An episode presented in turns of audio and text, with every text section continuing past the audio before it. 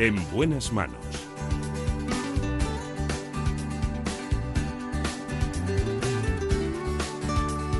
El programa de salud de Onda Cero. Dirige y presenta el doctor Bartolomé Beltrán.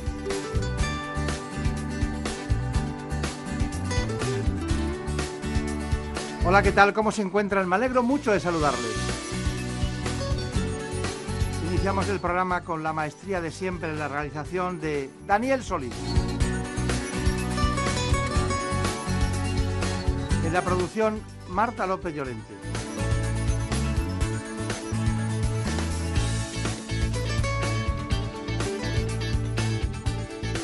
En el área de contenidos contamos con el equipo de ¿Qué me pasa, doctor? Ya saben, ese programa que se emite en la sexta a las 9 de la mañana todos los domingos.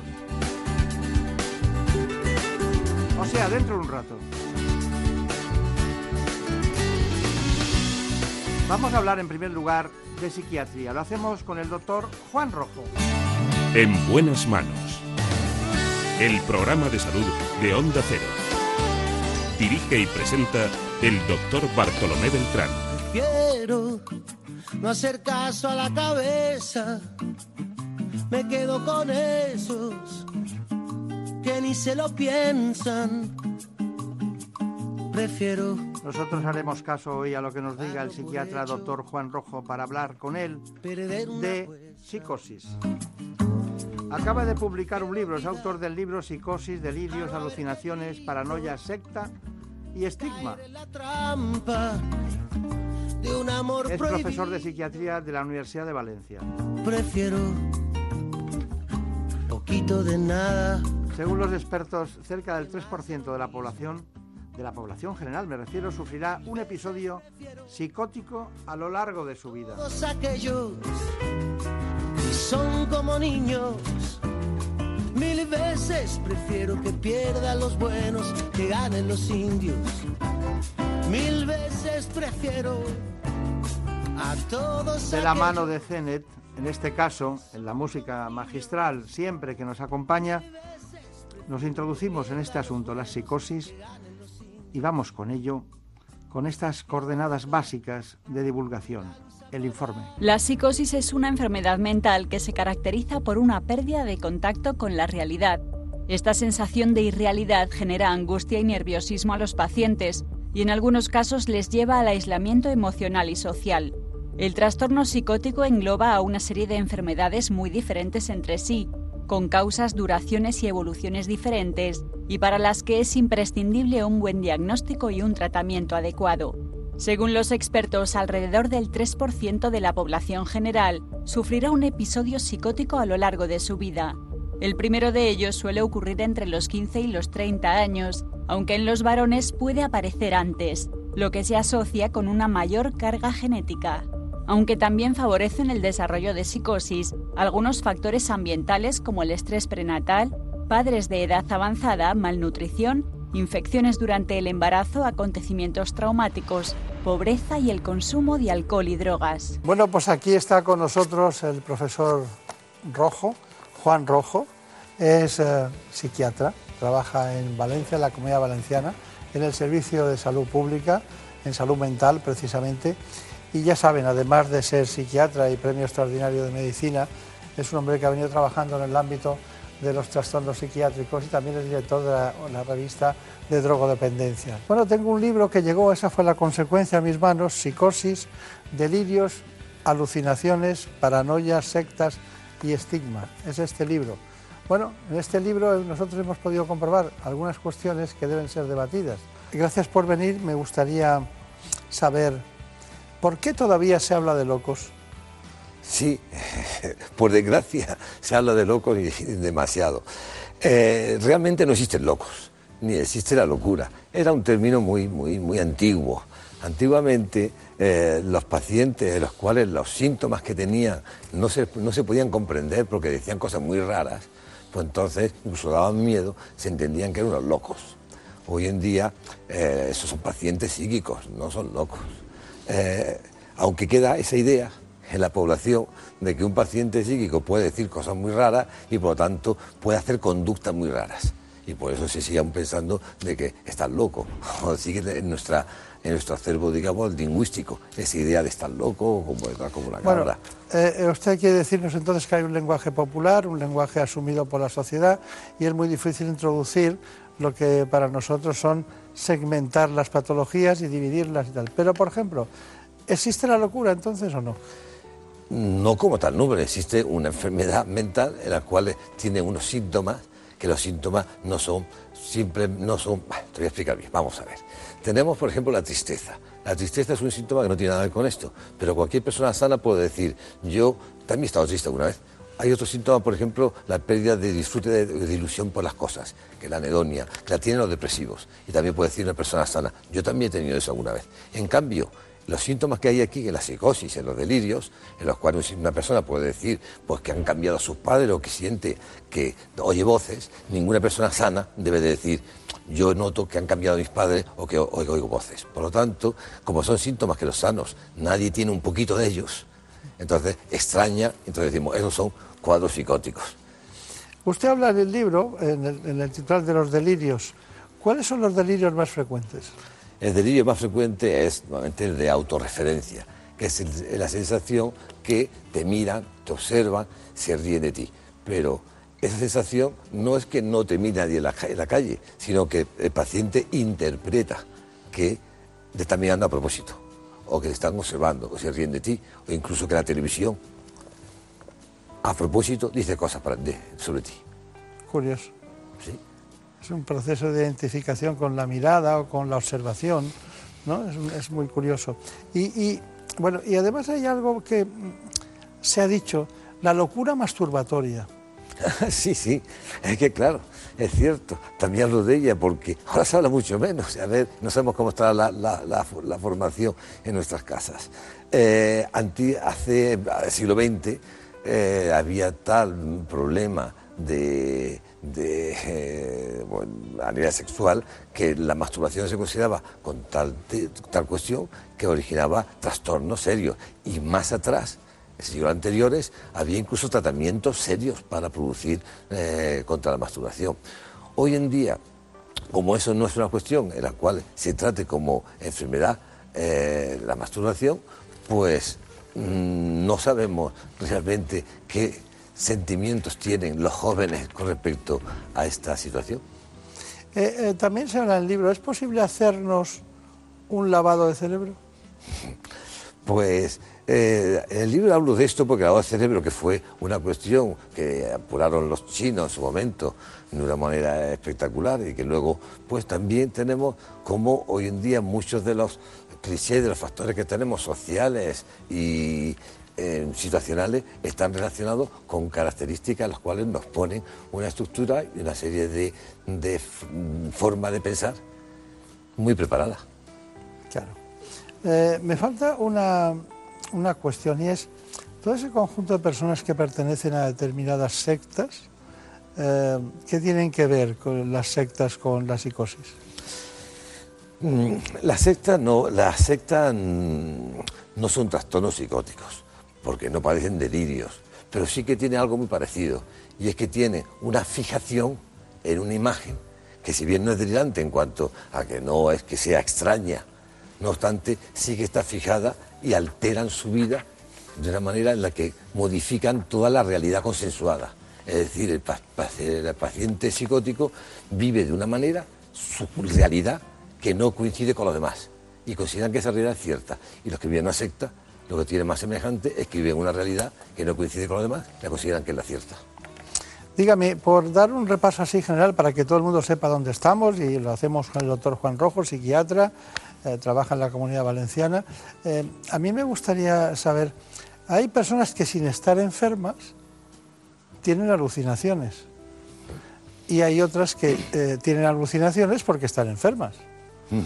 Entonces, ¿me lo puedes explicar? Sí que es cierto, pues cuando, pues cuando se ha estudiado en la población general las personas que van por la calle y que no están enfermas, se ha visto que hay un porcentaje entre hombre y mujer, alrededor de 7 o 9%, que ha unido alguna vez alucinaciones. pero no se atreven a decirlo para que no los consideren enfermos. Y además es muy interesante cómo interpreta esas alucinaciones. Es decir, ¿cómo las considera? Pues según los lugares, en las sociedades, por ejemplo, más africanas o, o asiáticas, las consideran positivas, porque dan información de otros lugares, las consideran positivas. En cambio, las occidentales las consideran negativas, propia de enfermedad. Por eso, porque no se atreven a decirlo. Cuando usted habla de psicosis, habla de muchas cuestiones, las diferencia también de las esquizofrenias, que es un tema apasionante. Eh, ¿Me diferencia usted, por favor, esquizofrenia y psicosis?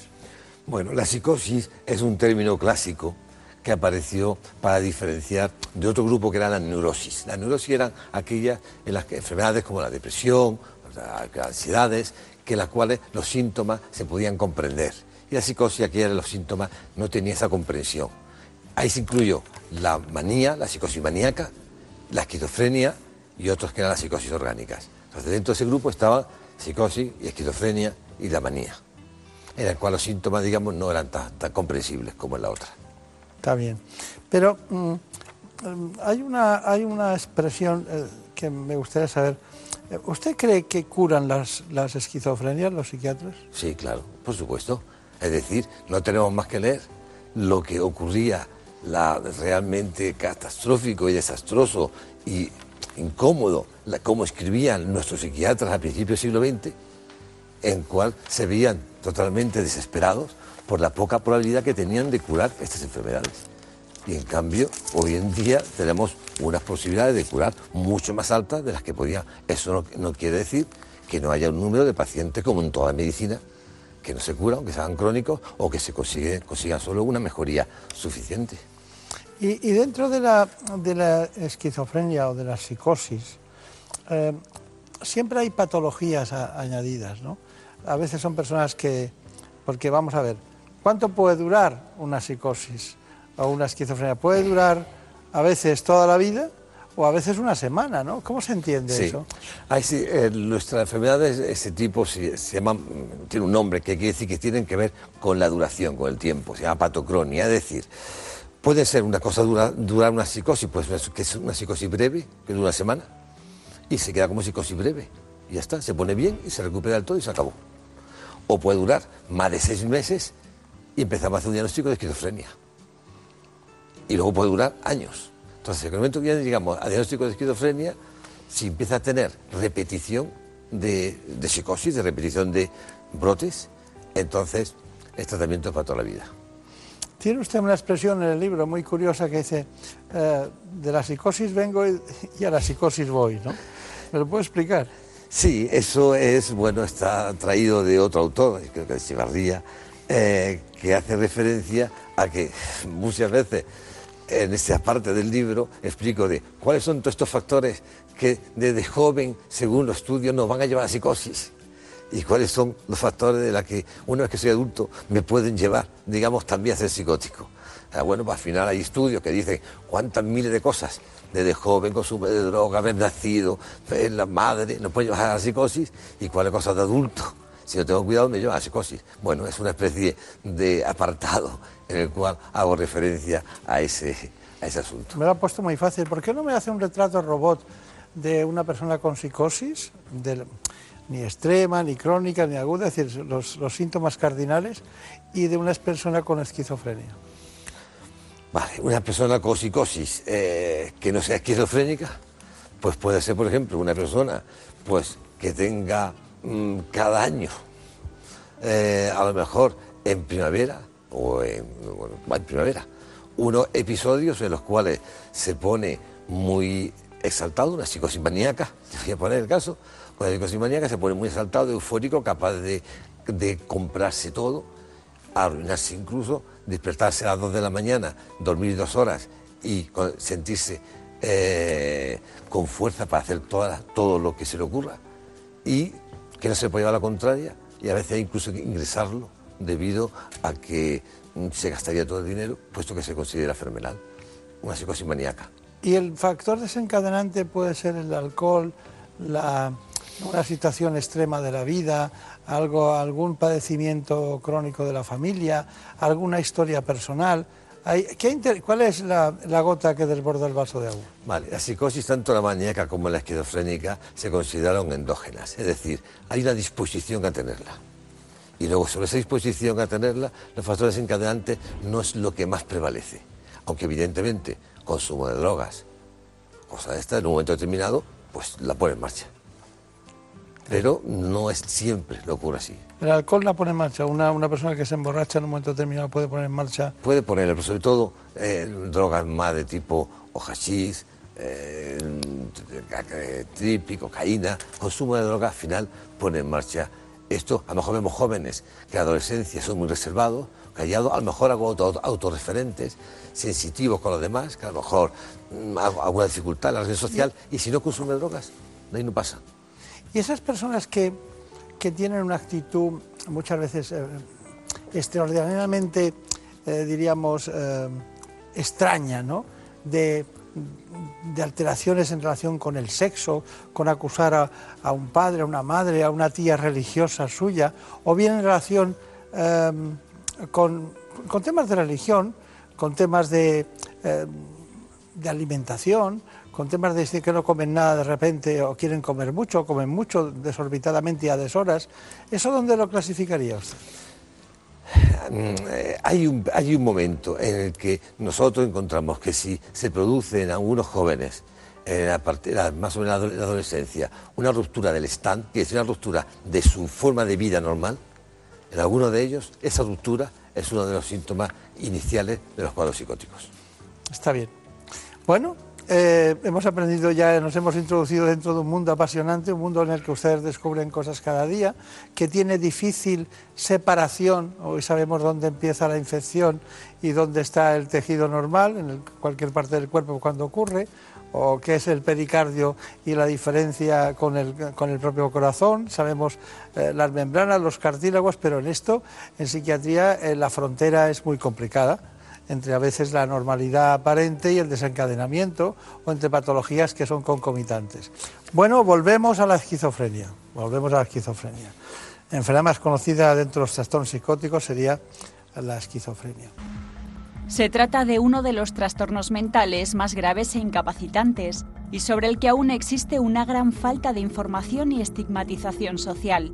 En España cerca de medio millón de personas sufren esquizofrenia, una enfermedad con una alta mortalidad. Los delirios, las alucinaciones y las alteraciones del pensamiento son los síntomas más visibles, pero no son los únicos ni los más importantes. Estos pacientes expresan apatía, desinterés e insociabilidad, problemas en la concentración y en la atención. La esquizofrenia es una enfermedad que cursa en forma de múltiples brotes, cuya repetición induce una pérdida progresiva de capacidades cognitivas, sociolaborales y funcionales. Aunque la edad media del diagnóstico suele darse entre los 20 y los 25 años, algunos de los síntomas suelen aparecer a edades más tempranas, a partir de los 15. Hoy en día la mayoría de los pacientes puede llevar una vida normal, cumpliendo bien la medicación y llevando hábitos de vida saludables. Bueno, le voy a hacer una serie de, matizaciones. ¿Es posible que la causa de una esquizofrenia pudiera ser un virus en, periodo intranatal? Eh, esa, esa teoría también ha estado. Es decir, la, hoy día se entiende como... Basta que me diga sí o no. Puede ser.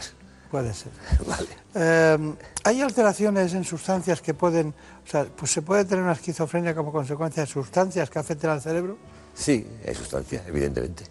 Pero usted es escéptico respecto a eso. No, que va, absoluto. No, no, bueno. Que va, no soy escéptico. No, porque ha puesto una expresión de... No, no, lo que pasa es que hay sustancias. Lo que no sabemos es dónde están todas las sustancias. Bueno, pero que, O sea, hay que pueden afectar a los neurotransmisores. Seguro, seguro, seguro. Bien. ¿Hay predisposición genética? Eh, Sí, pero no se sabe exactamente dónde está. Bien. ¿Hay alteraciones de- precoces del desarrollo del cerebro? Sí. Eh, la, la teoría del neurodesarrollo es la que está más en boga La- ahora. o sea, la teoría- embriológica. la teoría, del- sí. De que, algo, de que algo ocurrió aproximadamente en el segundo trimestre de embarazo. Voy a tomar nota porque me interesa. Segundo trimestre de embarazo. O sea, es que que- pasan cosas, ¿eh? Sí. Lo que no sabemos el qué, pero pasa. Sí, pasan, pasan. pasan. Y eso originaría una vulnerabilidad. Digamos, como decía López Ibor, padre, un gen es una probabilidad, no es una acusación. algo así. Una no frase es un hecho concreto. Exactamente, un que te da una probabilidad. Sí, sí, sí.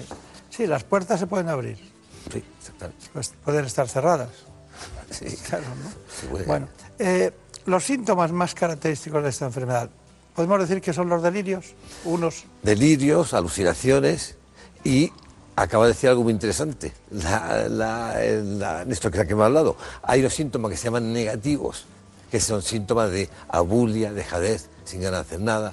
Es muy importante, porque Ya. son lo que hace más crónicos a los y, pacientes. y hay pacientes que se aíslan, Totalmente. total, se aíslan el aislamiento. y en la parte de los crónicos tiene tendencia a aislamiento y a no, a no reaccionarse, a tener mala comunicación. Y tienen deterioro de las emociones. Sí.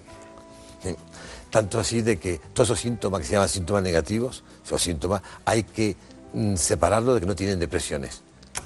Ahora les vamos a presentar una asociación que está en Madrid, AMAFE, eh, concretamente su presidenta es Amalia Catalá.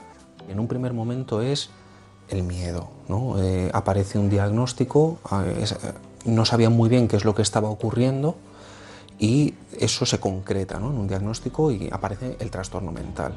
Entonces, lo primero que hacemos cualquiera es buscar información, pero la información que tenemos accesible a través pues eso, de medios de comunicación o a través de foros en general, no hace sino aumentar esa sensación de miedo. ¿no? De repente no sabemos qué esperar de este familiar que ahora tiene este diagnóstico y qué pasa, que ahora es peligroso o debo tener mm, cuidado con él, ¿Qué, está pasando? ¿no?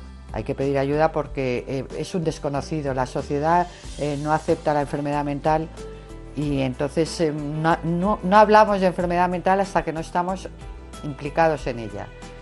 Con lo cual no te atreves a preguntarle ni a un vecino ni a un amigo, no, dices nada, necesitas ir a especialistas.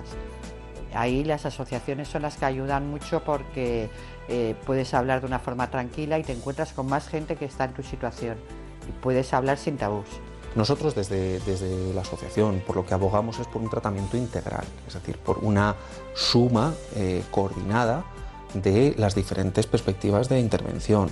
Esto abarca desde tratamientos médicos, tratamientos psicológicos, eh, ocupación, eh, cuidar la red social, mm, la autonomía. Este tipo de, iniciativas tienen que, que confluir y tienen que, que darse de una manera coordinada. La enfermedad mental necesita eh, que tenga un tratamiento global, una terapia rápida, una continuada y eso eh, no se consigue en la sanidad pública. Nosotros intentamos pues, a, base de talleres, de conocimiento de la enfermedad, de apoyo a las familias que tampoco se da en, en la sanidad pública. Intentamos cubrir esas partes que no hay, ayudarles también para conseguir su seguir con sus estudios o conseguir un trabajo, completar esa parte social y esa parte de vida. Yo como profesional puedo asesorar, ayudar, apoyar, tal, pero hay un papel que tienen los iguales, de alguien que ha pasado por ahí, una madre que le dice a otra madre, un joven que le dice a otro joven, yo he pasado por eso, sé que es muy difícil, pero no se acaba el mundo. Y ese poder dar esperanza y complementar eh, la atención profesional con la ayuda en primera persona y la ayuda mutua, creo que también es una de las partes fundamentales del movimiento asociativo. Están capacitados, pero hay que abrirles las puertas. Entonces eh, vamos ahora con un proyecto, el proyecto Voz, para que usted también vea lo que nosotros hemos ido recabando. Proyecto Voz, Salud Mental de España, AMAFE y un laboratorio Opsuka Lundbeck eh, se unieron para generar este proyecto. Os quería pedir eh, que lancéis un mensaje, voy a ir uno a uno, a todas esas personas que piensan, como decís vosotros, que estáis locos, ¿no? entre, entre comillas, a los que desconocen absolutamente la enfermedad. ¿Qué les diríais? hacer que se conozca la enfermedad, que no somos seres raros, que por supuesto no somos gente, eh, gente eh, que- va a hacer daño, gente violenta, que somos gente con las mismas necesidades, tanto físicas como emocionales, como económicas, de todo. Yo les pediría formación, formación a todos los niveles, desde el colegio, de que los, los maestros, los psicólogos de los colegios, cuando detectan que un niño es un poco raro, no se quede ahí la cosa, sino que vayan un poco más allá, averigüen por qué es un poco raro. Porque, insistimos todos, es que el diagnóstico a tiempo, el diagnóstico precoz es fundamental para que las personas puedan desarrollarse normalmente y, porque, y, o sea, y para que haya una recuperación total. El Estado se iba a ver beneficiado porque iba, le iba a resultar menos caro, la gente no pondría no tendría pensiones, eh, no tendríamos eh, pensiones por discapacidad, sino que podríamos seguir llevando a cabo nuestro trabajo, nuestra vida, seguirla llevando con total normalidad. Necesitamos una, un tratamiento integral, no solo un tratamiento psiquiátrico, sino también psicológico. Eso todavía las instituciones no lo dan, lo dan con cuentagotas y malamente. Que no nos tengan miedo y que nos conozcan porque somos como uno más. Que somos muy capaces de hacer muchas cosas que nos lo creamos también nosotros, que nos cuesta mucho a veces. A veces de verdad pienso que por un lado pues tampoco me parece mal el tener lo que tengo, es que es verdad, que es que soy normal, como todo el mundo, ya está. Así que encantada de estarlo.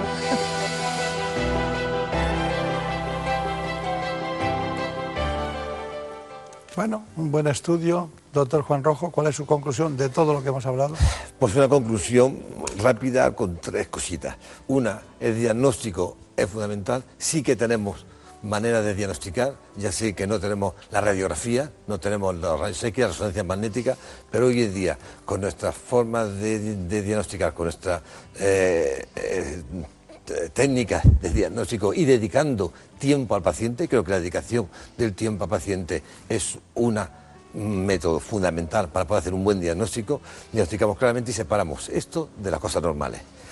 Una cosa es el tratamiento integral, creo que estoy de acuerdo. El diagnóstico precoz ahorrará muchísimas enfermedades y el tiempo que se dedica al paciente para diagnosticarlo precozmente va a ahorrar muchísimo la cuestión económica. Y luego, por último, soy normal, que acaba de decir ahí en la voz, perfectamente. Un sujeto tratado es normal. Yo no estoy de acuerdo cuando se hace en las manifestaciones televisivas, en las que muchas veces cuando hay un accidente raro por hecho por una persona anómala corriendo, se dice que es un enfermo mental.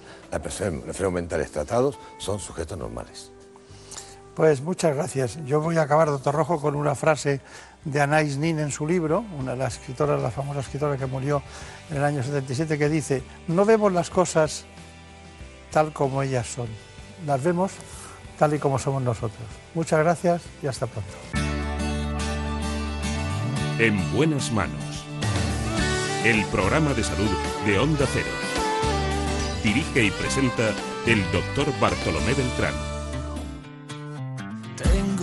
Tantas ganas de mirarte que no sé ni dónde empiezan, menos dónde se terminan. Tengo un corazón que me reclama qué diablos te dejé que te escaparas Acudimos ahora al Hospital Ruber Internacional de Madrid, al Servicio de Urología, para hablar con el doctor Antonio Ayona. Esperando que regreses.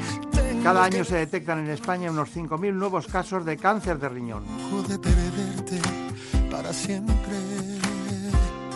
Quiero que vuelvas, no hacen falta. Así que vamos con un informe que nos introduzca en este espacio. Vamos a hablar con el doctor Antonio Ayona, por cierto también de un robot, de un robot que en el campo de la urología está haciendo muchos beneficios a los pacientes. El robot Da Vinci. El cáncer de riñón se encuentra entre los 10 con mayor incidencia y prevalencia en nuestro país. Cada año se detectan unos 5.000 nuevos casos.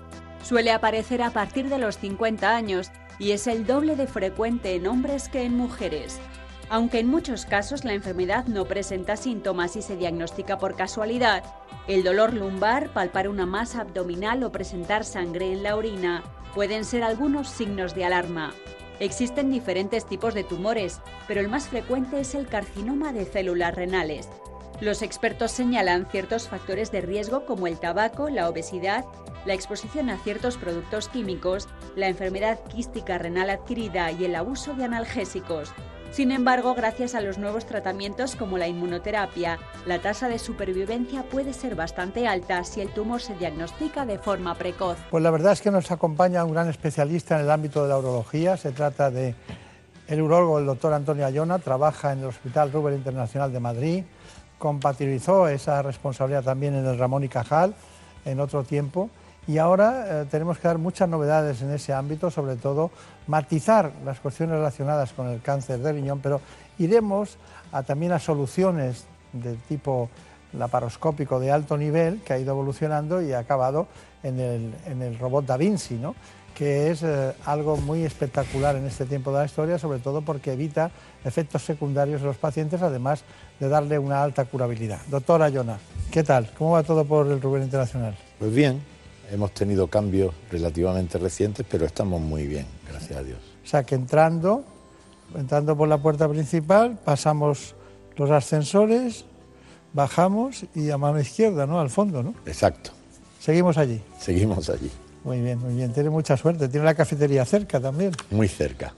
¿Y el, y el robot Da Vinci dónde está? Pues lo tenemos ubicado en el quirófano 9, en el área, digamos, de sótano, cercano al quirófano de radioterapia. Y hemos tenido algún tiempo que hemos usado el robot en uno de los quirófanos de arriba, de los ocho quirófanos, digamos, de la planta baja, pero casi siempre lo hemos usado de manera eh, única en, en el quirófano 9. Está bien, está bien. Bueno, hay una, hay una cuestión que es el cáncer de riñón, ¿no? Eh, se ha hablado mucho en los últimos tiempos debido a los tratamientos del cáncer de riñón en, en pacientes con metástasis, con medicaciones de última generación. Pero ¿por qué no nos sitúa en el cáncer de riñón? Vamos a ver, el cáncer de riñón, junto con otros dos cánceres urológicos, está entre los 10 cánceres más frecuentes que sufrimos. Es el tercero de los nuestros, podríamos decir, después del de próstata y de vejiga. Y es un cáncer que afortunadamente desde hace muchos años pues no se detecta a expensas de que el paciente tenga molestias o síntomas, sino que se suele detectar casi siempre eh, de manera incidental porque en una ecografía o en una exploración con escáner, con TAC, se ve la masa renal que hace pensar que existe un cáncer de riñón. Esto ha cambiado enormemente el, el momento, digamos, de presentación y de tratamiento del tumor. Con lo cual tenemos varias cosas que han sido muy buenas en los últimos años. Primero, detectamos más tempranamente los tumores. Segundo, hacemos una cirugía conservadora sin tener que quitar todo el riñón. Y tercero, tenemos la suerte de que hemos avanzado en el conocimiento de algunos tumores que son benignos y no tenemos que hacer nada con ellos, y también en el tratamiento de los tumores diseminados con metástasis, que antes había poco que hacer y ahora tenemos fármacos que consiguen estabilizar la enfermedad años y años. Está bien. ¿Trabaja usted con los oncólogos médicos en este tema? Trabajo, pero no intento ser yo el que haga ese tratamiento. O sea, yo eh, asumo mi papel, que es dentro del diagnóstico y del tratamiento quirúrgico, pero creo que el tumor extendido está mucho mejor tratado en manos del oncólogo médico que en manos del urólogo. Eh, eso no significa que no tenga interés, no tenga que saber qué están haciendo. Está usted pendiente, Claro, además. estoy pendiente, me reúno con ellos, les presento el caso, pero creo que él es el especialista que debe llevarlo, el oncólogo médico. Claro. Bueno, eh, hay, muchas, hay muchas cuestiones que se nos ocurren, pero básicamente, ¿ha visto algunos cambios en, e- en la evolución de la actitud de enfrentarse a un cáncer de riñón? Porque, por ejemplo, a mucha gente la diagnostican de un quiste renal, ¿no?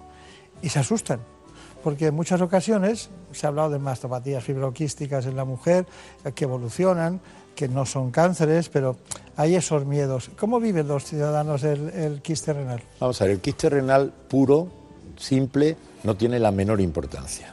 Solo tendría importancia cuando se trata de un riñón poliquístico, que es otra cosa distinta. Sí. Pero el hallazgo casual de quistes en un riñón es algo frecuentísimo. Yo siempre lo comparo con el hallazgo de canas a partir de cierta edad, frecuentísimo.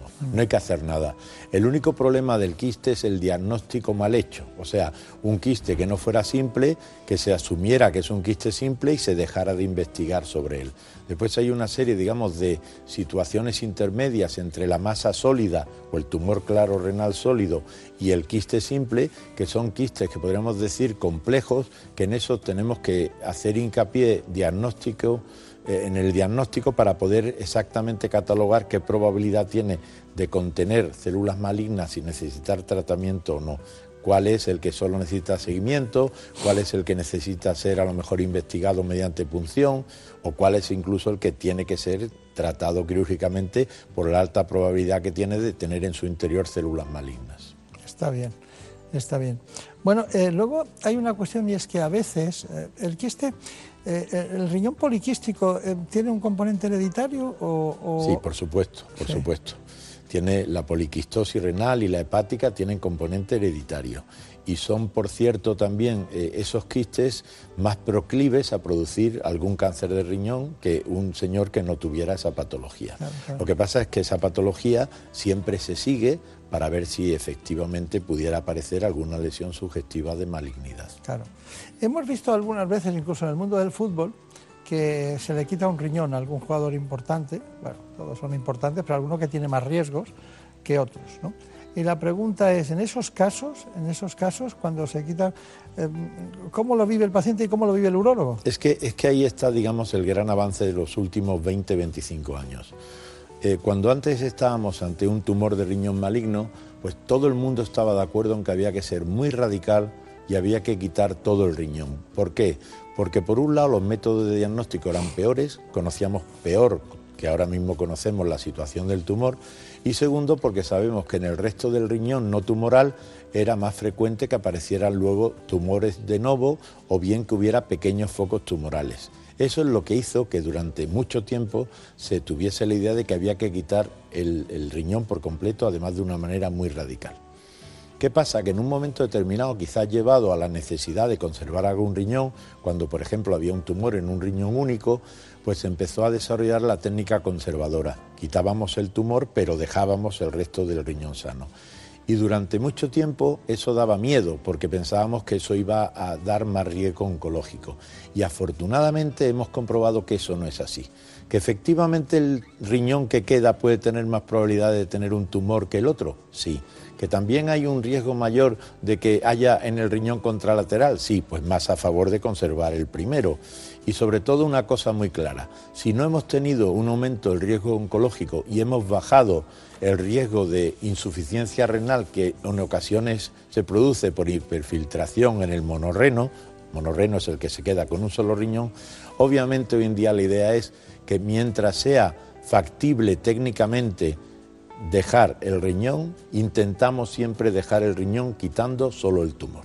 Eso es, digamos, lo principal. Segunda cosa que ha pasado que ha cambiado el manejo del tumor de riñón.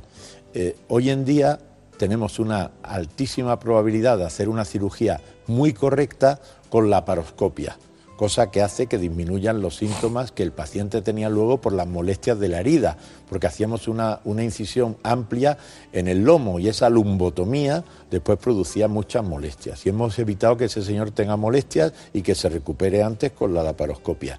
Y después últimamente hemos vivido los últimos 10, 12 años el uso de la robótica, que no significa que sea una técnica distinta a la laparoscopia convencional, sino que usamos el robot que nos ayuda a hacer una cirugía más precisa, mejor y por tanto potencia el poder hacer cirugía parcial laparoscópica en casos difíciles. Bueno, ha dicho usted en algún momento, estamos hablando del cáncer de riñón con el doctor Antonio Ayona, trabaja en el Hospital Rubén Internacional de Madrid, pero para recordar quienes se puedan estar incorporando, eh, pues la forma de encontrar ese tumor eh, podía ser, de hecho, usted incidental, ¿no? que muchas veces no hay ningún síntoma aparte de...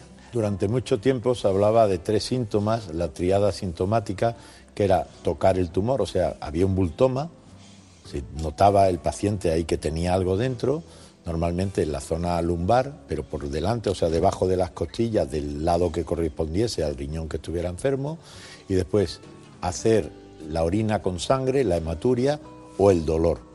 Claro, esto en general se corresponde con una situación de avance ya del tumor, no de un tumor inicial.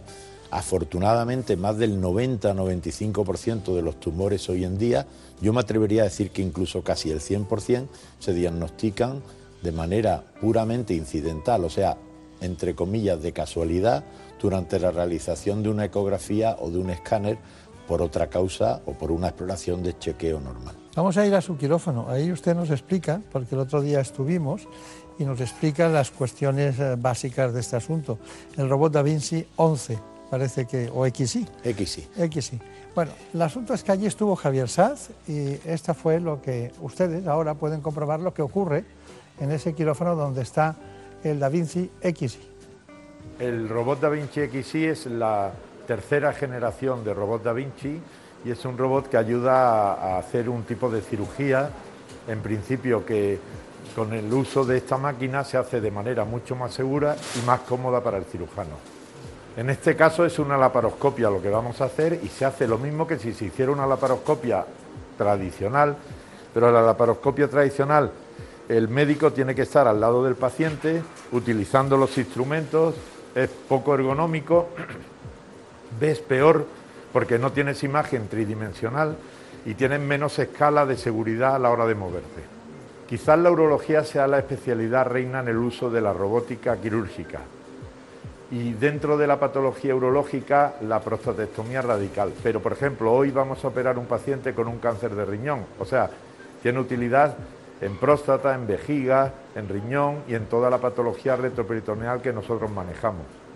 En general, si pensamos que la laparoscopia hecha con ayuda del robot se hace más cómodo, viendo mejor y con mayor, digamos, seguridad de movimiento, pues siempre va a ser mejor se haga lo que se haga pero como patología princeps fantástica sería el cáncer de próstata. En principio la laparoscopia, al ser una técnica mínimamente invasiva, pues hace que el paciente tenga menos dolor, teóricamente sangra menos y se recupera también antes. No tiene cicatrices grandes, no tiene dolor.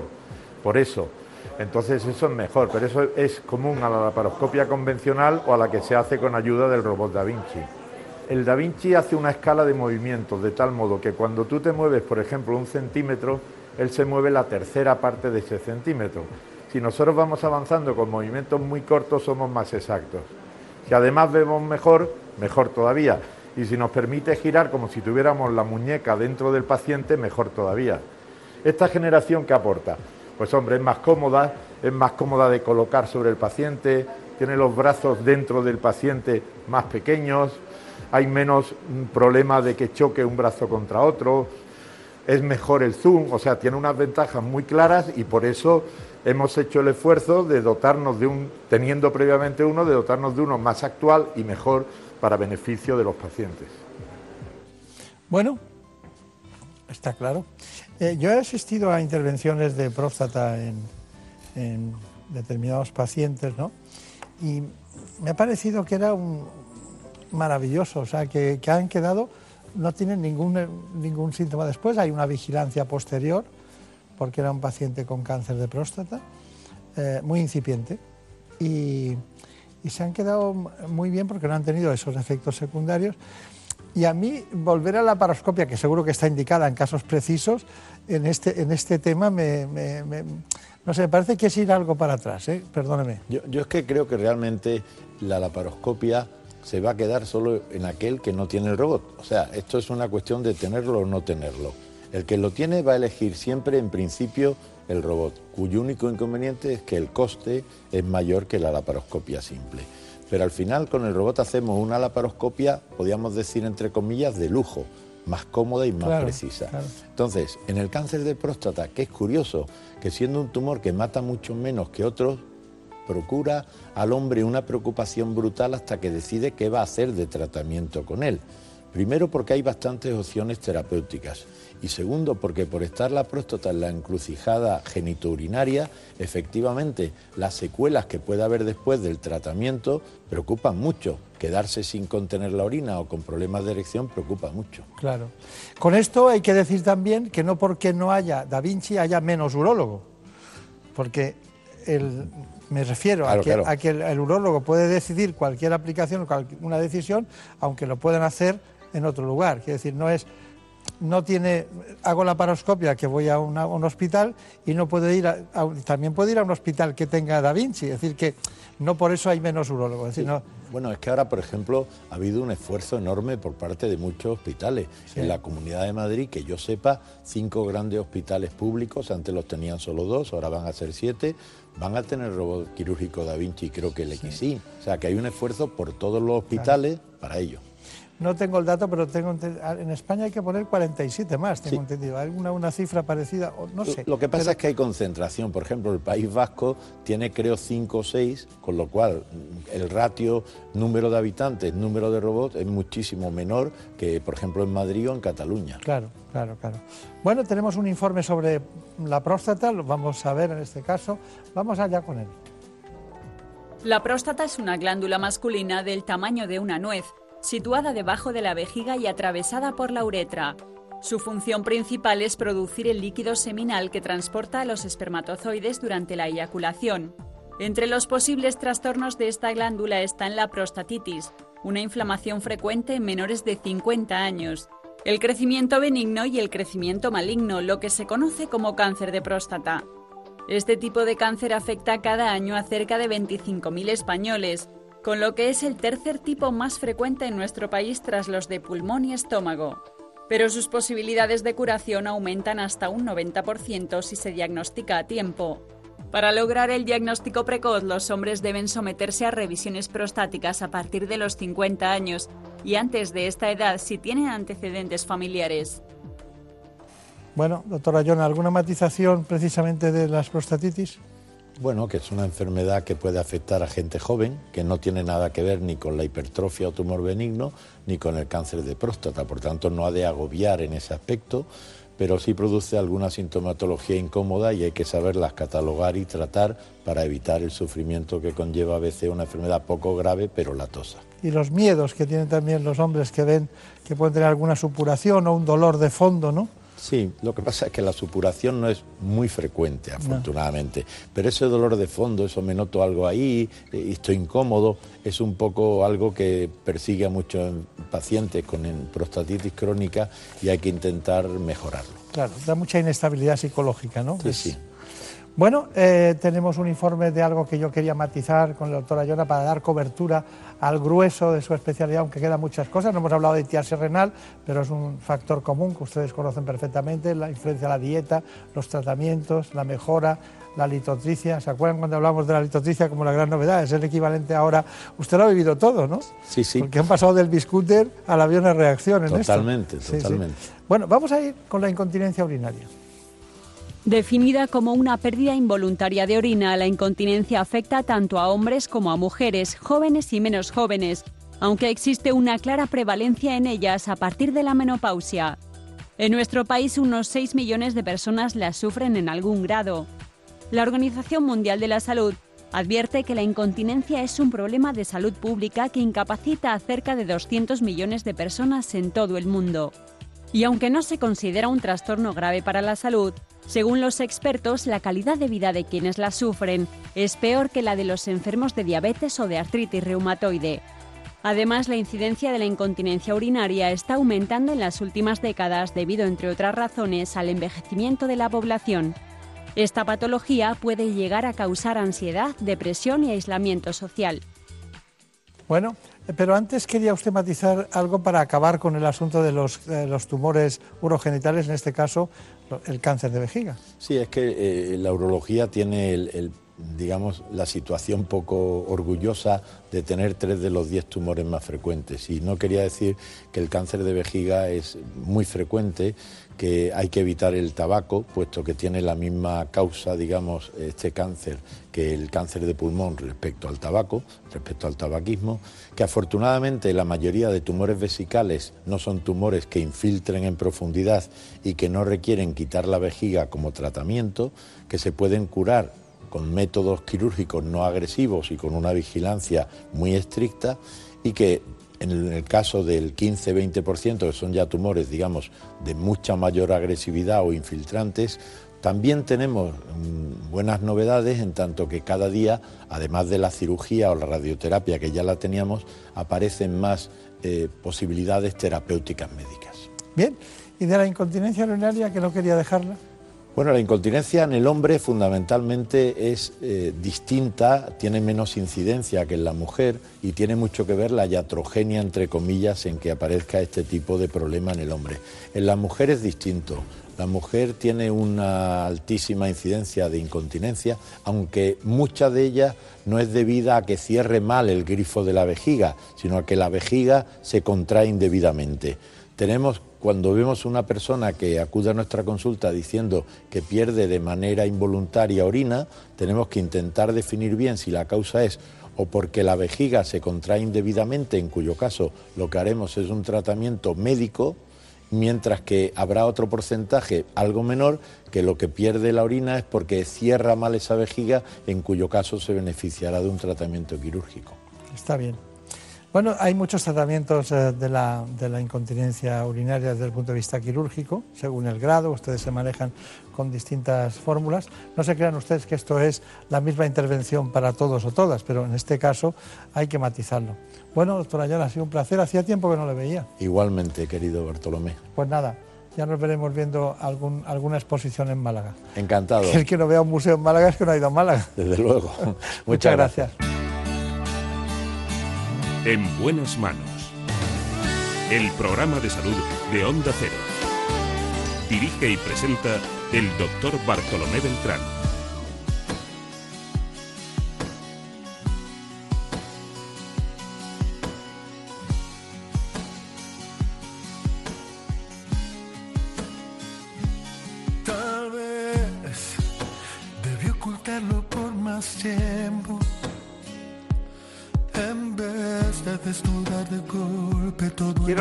Recomendarles a todos ustedes el programa nuestro de televisión en la sexta de ocho y media a 10 de la mañana. Aproximadamente en ese tiempo ustedes pueden ver qué me pasa, doctor. El programa de salud de la sexta. Y ahora, mientras tanto, ya saben, estamos hablando de salud, pero les recomiendo, como no, que conozcan las últimas noticias que se han producido en España y en el mundo, de la mano, como siempre, de nuestros compañeros de informativos. Volveremos después, seguiremos hablando de salud y lo haremos con dos expertos, uno en ictus, el doctor Díez Tejedor, y otra en hipertensión, la doctora Nieves Martel.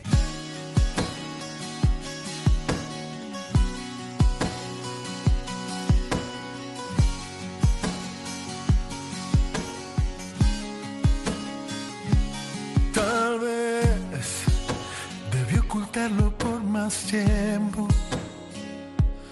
En vez de desnudar de golpe todo en mi interior. Tal vez si hubiera sido más discreto, tendría como recompensa el tiempo a mi favor. Pero a veces llega un sentimiento que es incontrolable y es imposible separar el sueño de la realidad. Y en el intento de besar tus labios me vuelvo a equivocar. Pero tienes que entender, amor, que no me di ni cuenta. Y no supe en qué momento entraste hasta mi corazón. De repente estabas frente a mí y fue mágico lo que sentí. Perdona, por favor, que te lo diga así.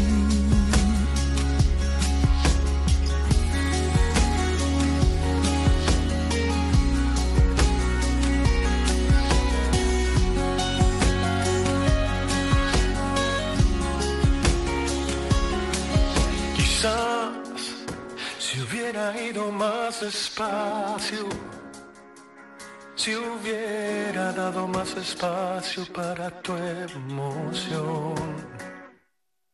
Pero a veces llega un sentimiento que es incontrolable y es imposible separar el sueño de la realidad. Y en el intento de besar tus labios.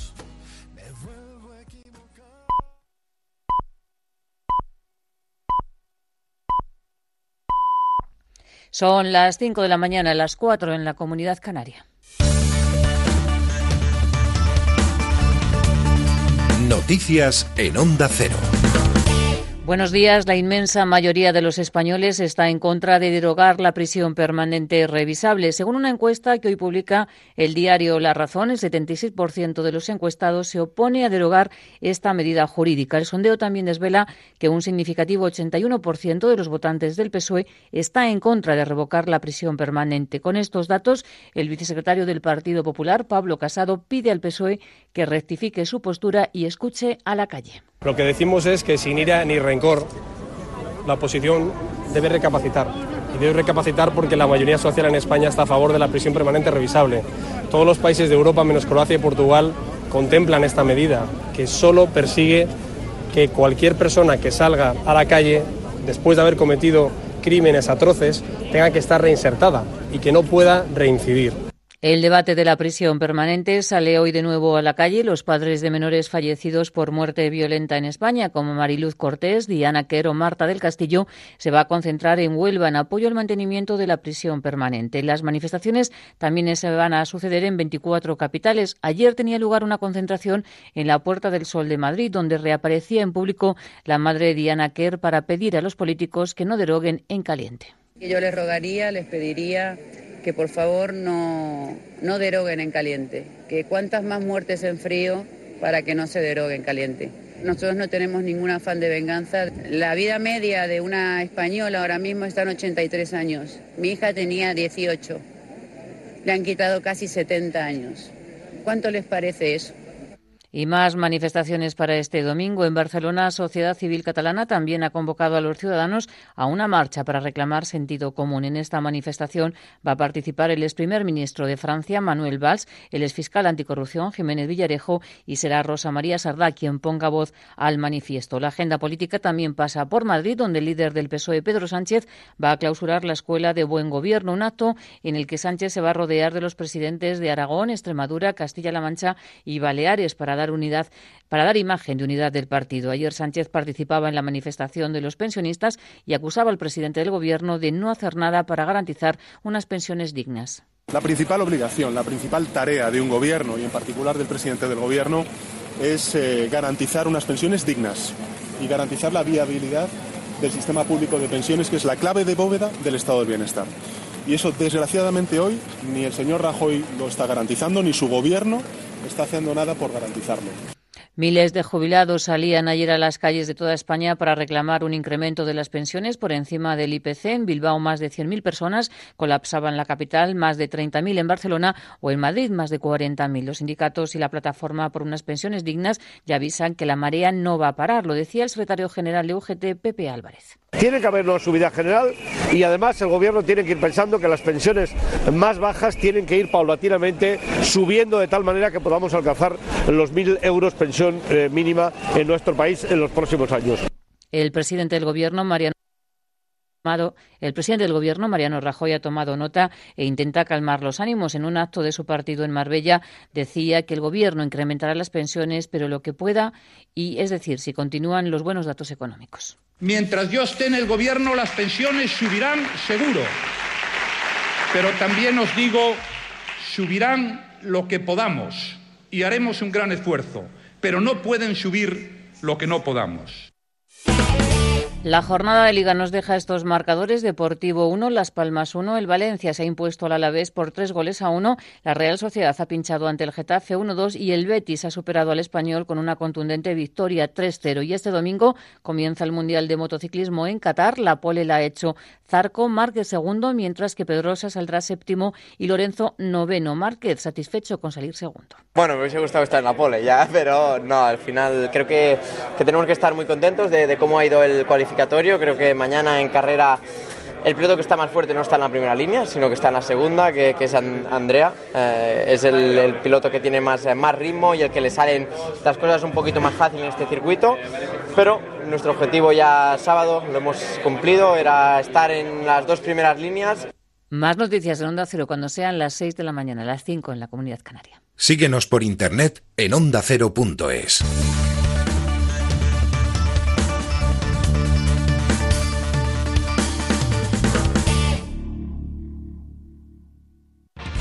programa educativo. O sea, que cuando está en brazos está cómoda, pero cuando la vas a poner en el suelo se cabrea. Exactamente. ¿Puede que la perra tenga vértigos? Eh, yo creo que no. es tema de vértigos. No. Familiar. Rocío. Hola. ¿Qué edad tienes? Nueve años. Dime tres razas de perro que sean o tengan... Solidario. Para la mayor parte de los mascoteros, nuestros peludos son nuestra familia. Entretenido. Aquí estamos en Onda Cero, en Como el Perro y el Gato, dispuestos a pasar un buen rato hablando de esos amigos. Como el Perro y el Gato. Sábados a las 3 de la tarde y domingos a las 2 y media. Con Carlos Rodríguez.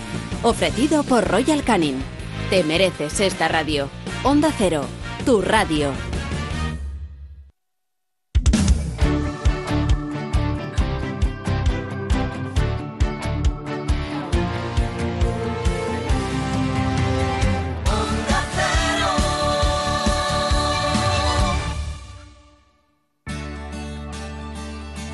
En buenas manos el programa de salud de Onda Cero.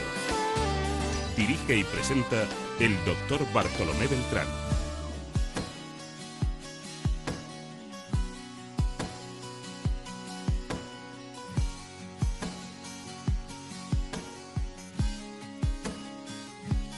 Tal vez debí ocultarlo por más tiempo.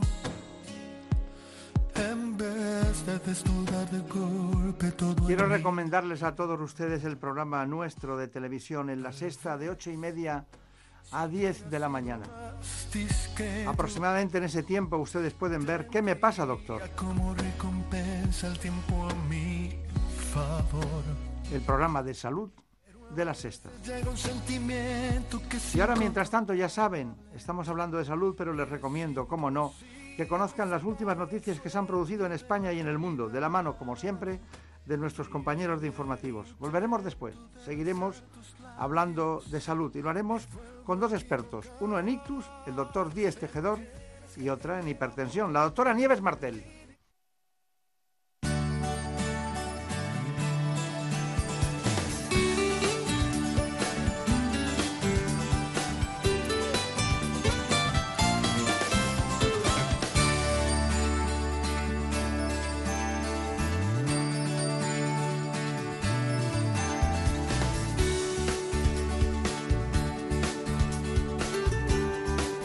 En buenas manos.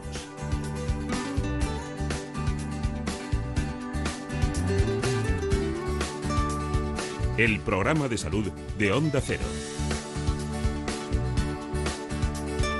Dirige y presenta el doctor Bartolomé Beltrán.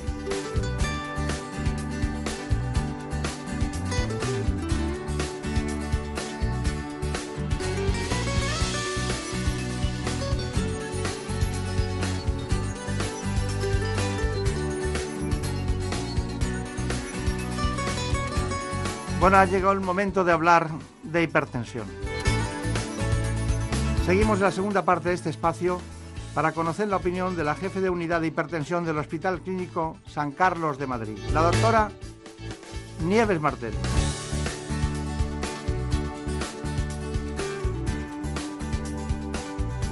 Casi 14 millones de personas en nuestro país sufren de hipertensión. No me extraña. Les propongo conocer las coordenadas de la hipertensión de la mano de este informe. Conocida como la enfermedad silenciosa porque no presenta síntomas, la hipertensión arterial constituye un problema de salud pública a escala mundial. Los últimos datos apuntan a que en España casi 14 millones de personas sufren hipertensión y solo el 30% de ellos está controlado y tratado adecuadamente por un especialista.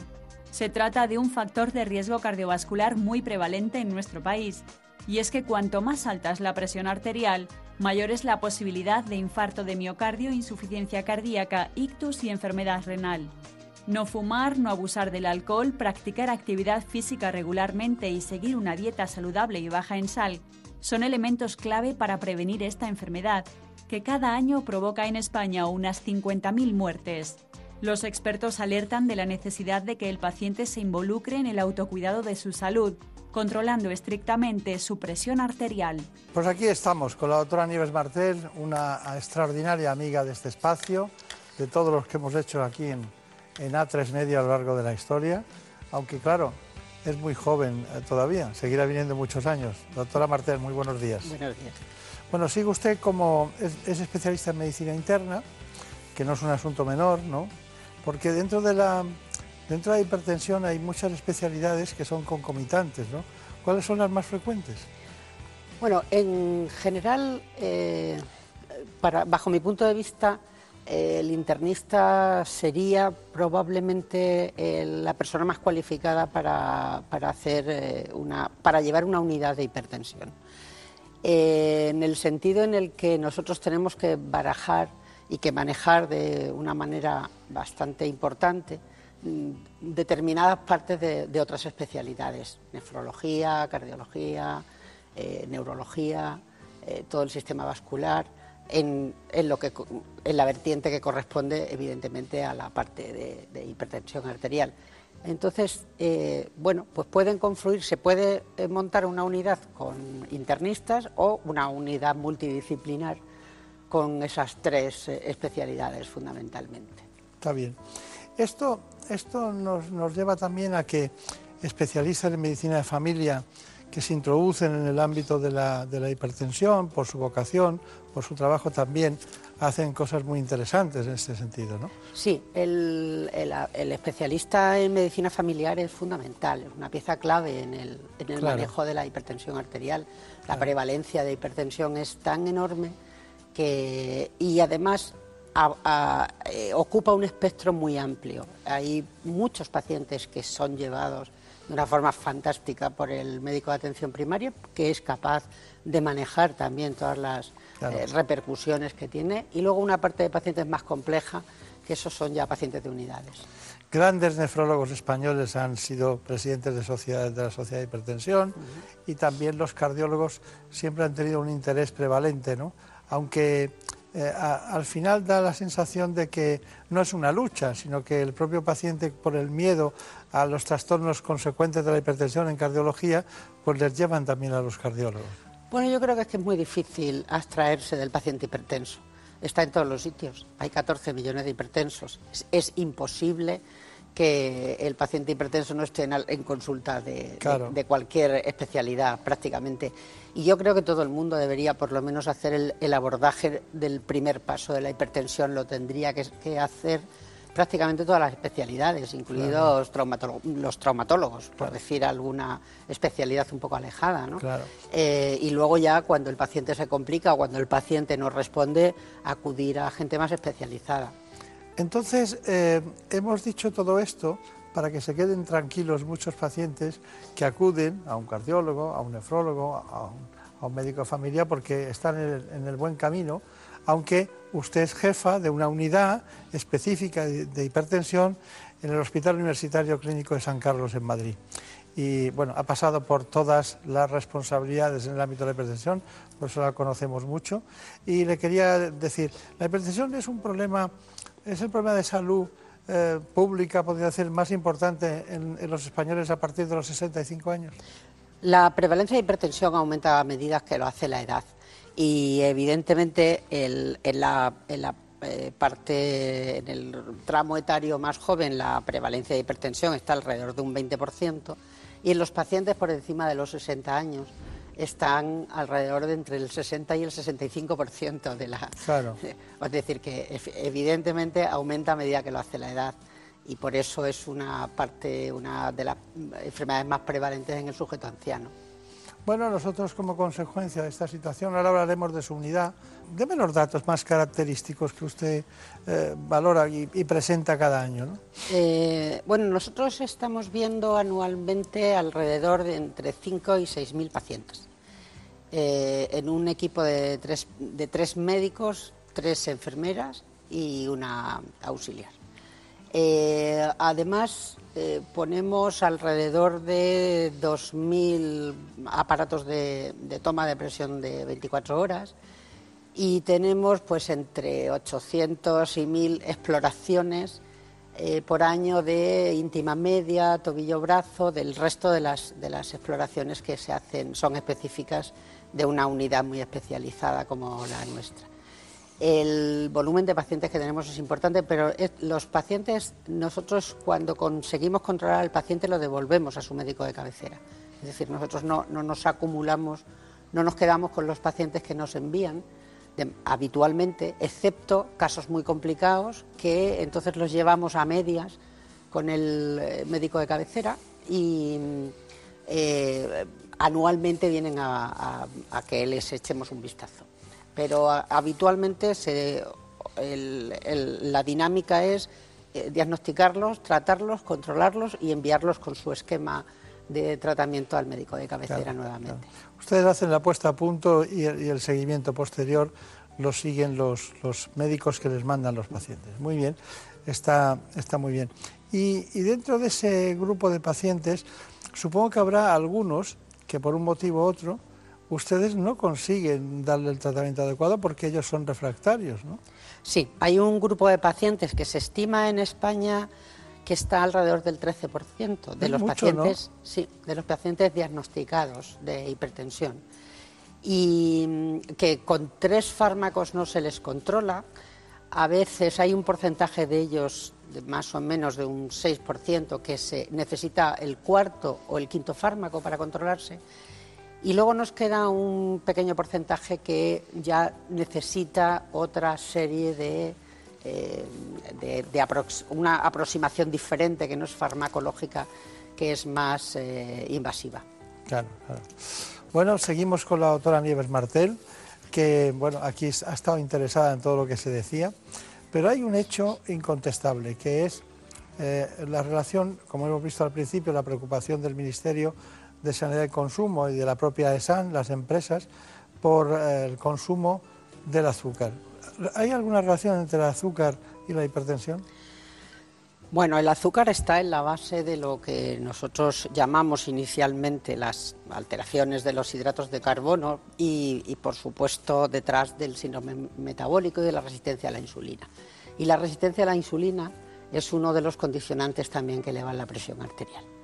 Además de que son, mm, eh, eh, es una eh, desencadenante de diabetes mellitus, como es lógico, y la, las- la compañía diabetes hipertensión es, es mala, es mala, es, una, es un tándem que produce muchas complicaciones y de hecho eh, la primera causa de entrada en diálisis por insuficiencia renal en este país es la tienen los enfermos que tienen hipertensión y diabetes. Es decir, es eh, muy eh, una, una compañía nada, nada agradable. No hemos dicho una cosa, la veremos después, pero las cifras eh, normales de tensión arterial, eh, ¿cuáles serían? Bueno, en teoría estamos en el 140-90. De ahí para abajo, de 140-90 hacia abajo, es lo que, nos, lo que consideramos eh, que es una, eh, un paciente en el que no hay que tomar ninguna medida farmacológica. De verdad, de verdad, la cifra de presión arterial óptima son 120-80. Claro. Esa es la cifra epidemiológica, en donde no hay ninguna relación con el riesgo. ¿Cada vascular. década de la vida puede subir un punto? Efectivamente, Bueno, pues nada, hay que cuidarse, ¿no? hay que cuidarse. Hay una cuestión, es que dirige, es la jefa, dice exactamente, la jefa de la unidad de hipertensión del Hospital Clínico Universitario San Carlos.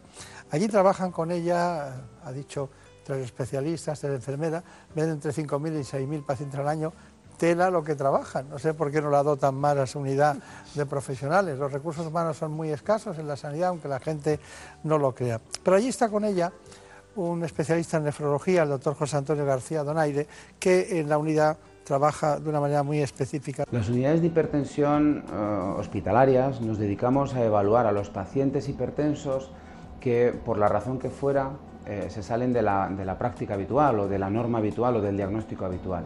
Ya sea porque son pacientes jóvenes, ya sean porque son pacientes mm, pluripatológicos, eh, porque tienen unos factores de riesgo añadidos a la hipertensión o bien porque esa hipertensión eh, no se controla con los fármacos habituales y necesitan un estudio específico, un estudio dedicado exclusivamente a saber por qué es hipertenso y por qué no está respondiendo a los tratamientos habituales. Las unidades de hipertensión tienen en su origen un, nacimiento eh, pluridisciplinar, es decir, medicina interna, eh, nefrología, cardiología, medicina de familia, geriatras, endocrinólogos, cirujanos vasculares. Entonces, lo que somos somos coordinadores de todos estos especialistas en aras de conseguir que el paciente, por la razón que fuera, que no se controla en el centro de salud, eh, reciba un estudio y un tratamiento más adecuado para su tipo de hipertensión concreta. Por tanto, los pacientes que nos derivan son, son estos, los pacientes que no responden a los tratamientos habituales o que en su origen, en su génesis de su hipertensión, hay algo que no cuadra con lo que se llama la hipertensión esencial, la hipertensión heredada, porque en tu familia hay varios hipertensos y tú la has desarrollado, pero no cuadra dentro de los parámetros normales. Cuestión muy interesante la que nos contaba el doctor José Antonio García Donaire.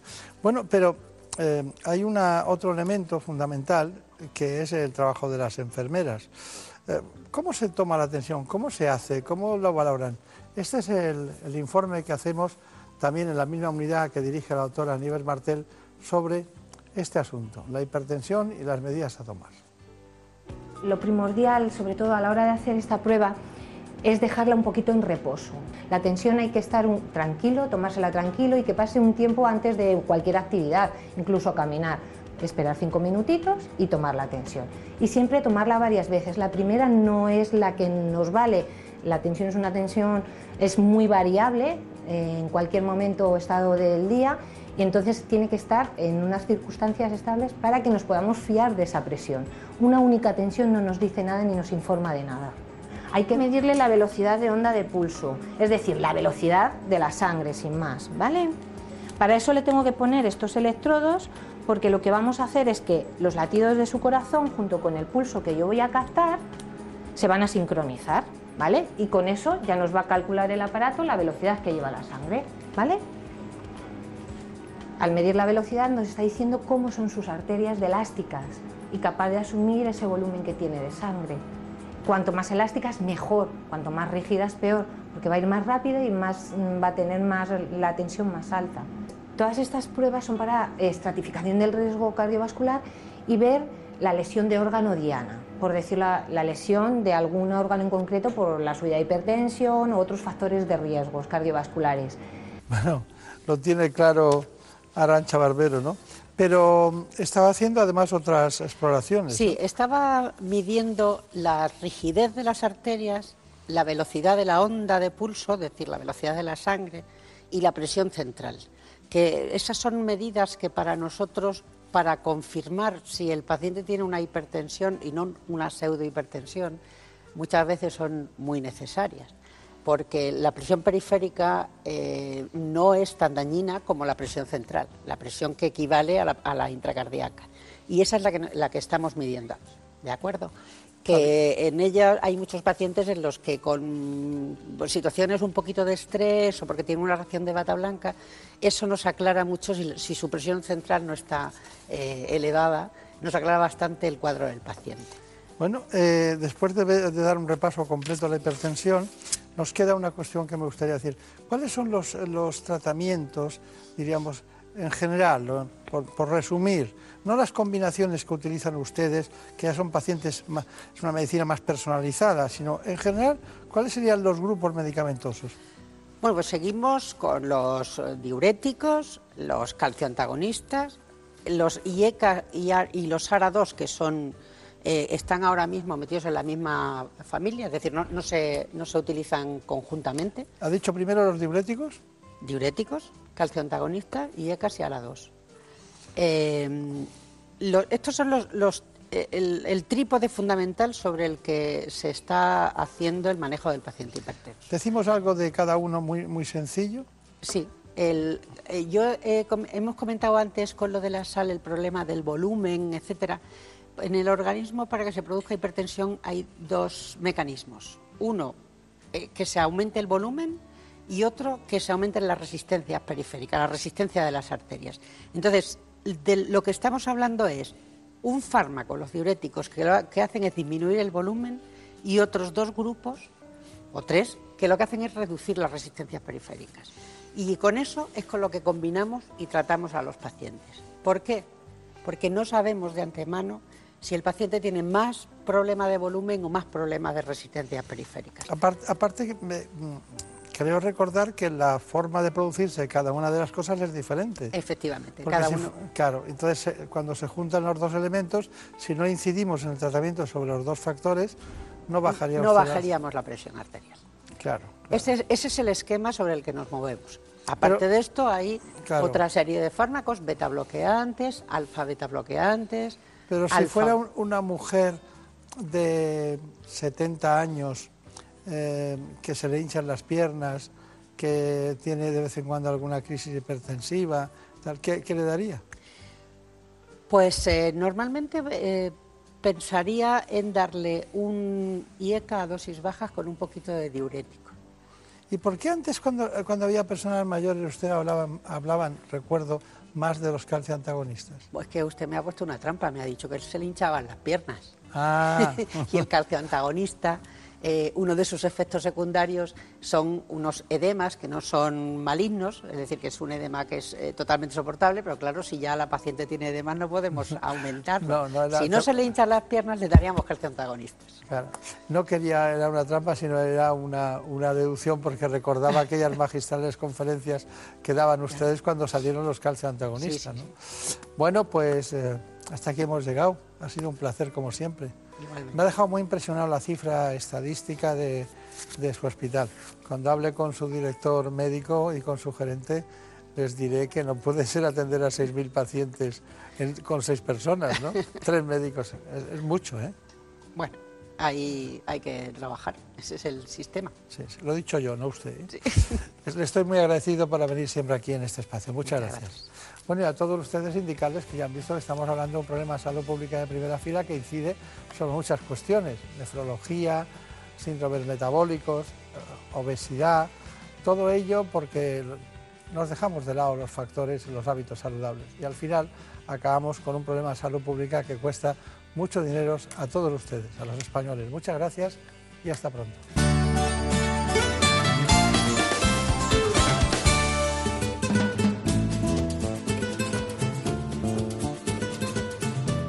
Ha llegado el momento de conocer lo que publican nuestros compañeros de La Razón en ese suplemento de A tu Salud. Saludos desde La Razón. Esta semana en el suplemento nos arriesgamos a dar las previsiones de alergias de esta primavera. Tras consultar con diferentes expertos, hemos concluido que la concentración de polen será de moderada e intensa. Las lluvias y el frío invierno son los responsables de la ruptura de la tendencia de los últimos años. En el área de alimentación hablamos del aceite de oliva virgen, pues un estudio apunta que su consumo reduce el riesgo cardiovascular un 30%. Y en nuestra sección 10 preguntas, Susana González de la Policlínica de Guipúzcoa nos explica que fumar es una conducta aprendida y por eso puede ser controlada y modificada. Por otro lado, hacemos un resumen de lo acontecido en Infarma, la cita por excelencia del sector de la farmacia. En esta ocasión han asumido el reto de la reinvención digital y la sostenibilidad. Y en nuestra contra, Rafael Esteban, internista y hepatólogo, subraya que la eliminación de la hepatitis en España podría ser una realidad en el año 2021. Estos son solo algunos de los contenidos. Encontrarán más información en las páginas del suplemento a tu salud y durante toda la semana en nuestra web www.larazón.es. Sin más, que pasen una feliz semana.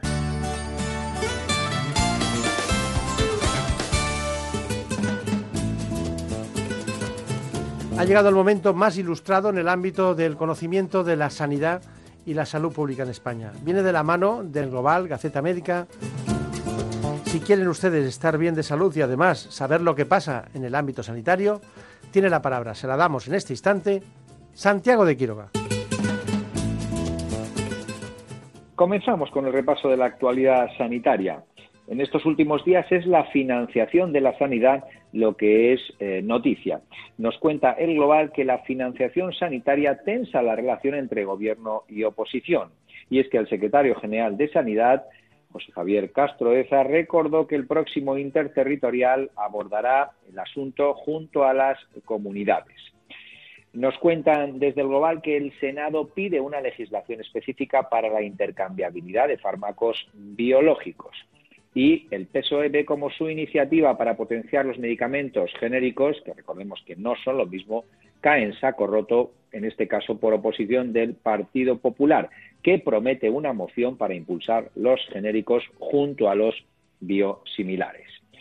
Eh, nos cuentan también desde el Senado el Global que recibe la experiencia real de un proyecto de genómica en leucemia linfática. Sin duda avanzamos en este interesante asunto. Gaceta Médica nos cuenta que la oncología trabaja en la búsqueda de nuevos modelos estadísticos de evaluación para que las innovaciones puedan también testarse en fases más tempranas con metodologías de fases más tardías. En definitiva, que se anticipe con seguridad la incorporación rápida de nuevos medicamentos. Nos cuentan desde Gaceta Médica que Sanidad es consciente del posible riesgo financiero de la terapia génica. Y es que el secretario general asegura que el Ministerio trabaja en el desarrollo de nuevas fórmulas de financiación. A propósito del sexto foro de la Fundación ECO en el campo de la oncología y la calidad, nos cuenta el Global que el Partido Popular considera que la sanidad no es sostenible mientras el PSOE lamenta falta de financiación. Por su parte, Ciudadanos, nos cuenta el Global, considera que hay que buscar nuevas formas de gestión y un sistema de financiación finalista para la sanidad. Y a propósito de un evento en la Real Academia de Farmacia, los pacientes piden acceso a la innovación en condiciones de igualdad en cada comunidad autónoma.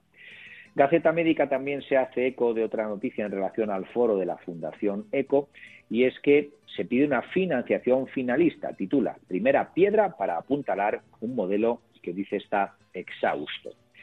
Por su lado, la Organización Médica Colegial, nos cuenta Gaceta Médica, pide a las comunidades autónomas colaboración contra las agresiones. Es que, para que sepan ustedes, esta Organización Médica Colegial registró en 2017 nada más y nada menos que 515 agresiones a profesionales sanitarios. ¿Y esto cómo está? Bueno, pues que crece un poquito, un dígito. Siguen siendo los profesionales sanitarios los que reciben las quejas a veces de energúmenos y energúmenas que las toman pues con estos profesionales. Eh, nos vamos a Gaceta Médica, casi nos despedimos, puesto que dice el eh, doctor Enrique Grande del Medical, eh, del MD Anderson Center de Madrid, que el fármaco más activo que tenemos, en este caso contra los tumores neuroendocrinos, es el centro en el que trates. Y es que el abordaje, la experiencia del centro, está directamente correlacionada con la supervivencia global de los pacientes. No le falta razón. Y nos despedimos, como no, haciendo mención al científico Stephen Hawking, ejemplo de muchas cosas, y que en la contraportada de la Z Médica se despide con un entrecomillado que le hace, que le hace, hace referencia, y es la inteligencia es la habilidad, decía Stephen Hawking, de adaptarse a los cambios. Y eso ha sido todo. Sean felices. Hasta la semana que viene. En buenas manos. El programa de salud de Onda Cero. Dirige y presenta el doctor Bartolomé Beltrán. That's life. That's what all the people say. You're riding high in April. You're shut down in May. I know I'm gonna change that tune. When I'm back on top mm, in June, I say that's life. Lo que es la vida. Es curioso, pero cada año unas 120.000 personas sufren un ictus en España. Vamos a hablar del ictus con un neurólogo. Es además presidente de la Sociedad Española de Neurología. El doctor Exuperio Díez Tejedor.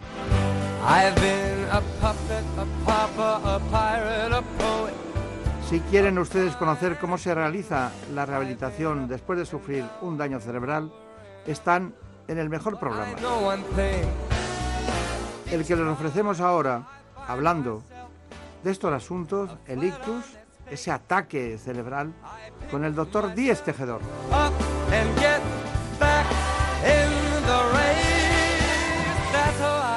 Para tener un mejor conocimiento de este problema, vayamos con conocer cuáles son sus coordenadas. El 5% de los españoles mayores de 65 años ha sufrido un ictus, una enfermedad cerebrovascular que afecta cada año en nuestro país a unas 120.000 personas según datos de la Sociedad Española de Neurología.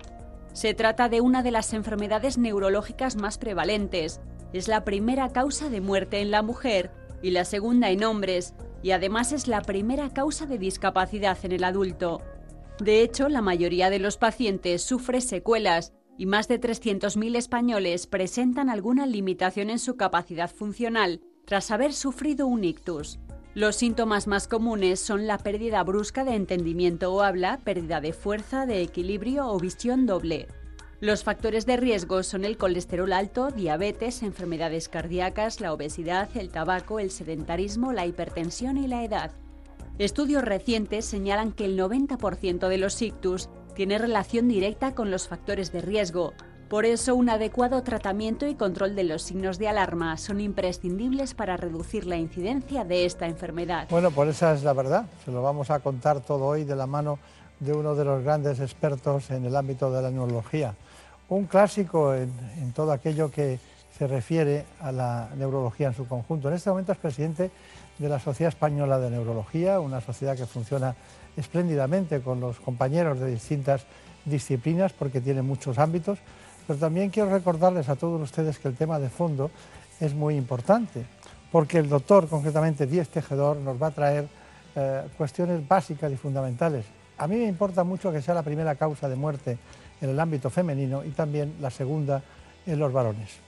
Doctor Superio Díez Tejedor. Bueno, que realmente eh, en un servicio como el que usted dirige en La Paz, porque también eh, creo que es catedrático de la especialidad en la Universidad Autónoma de Madrid, en un servicio como el suyo, dentro del conjunto del 100% de las actividades, ¿qué supone los accidentes cerebrovasculares? Pues eh, prácticamente es el, casi el 55 o 60% de los ingresos de la, de la, zona de hospitalización. Y en la parte de consultas externas también ocupa un volumen importante, puede ser un 25%. Realmente es la enfermedad más incidente y prevalente que tenemos en neurología.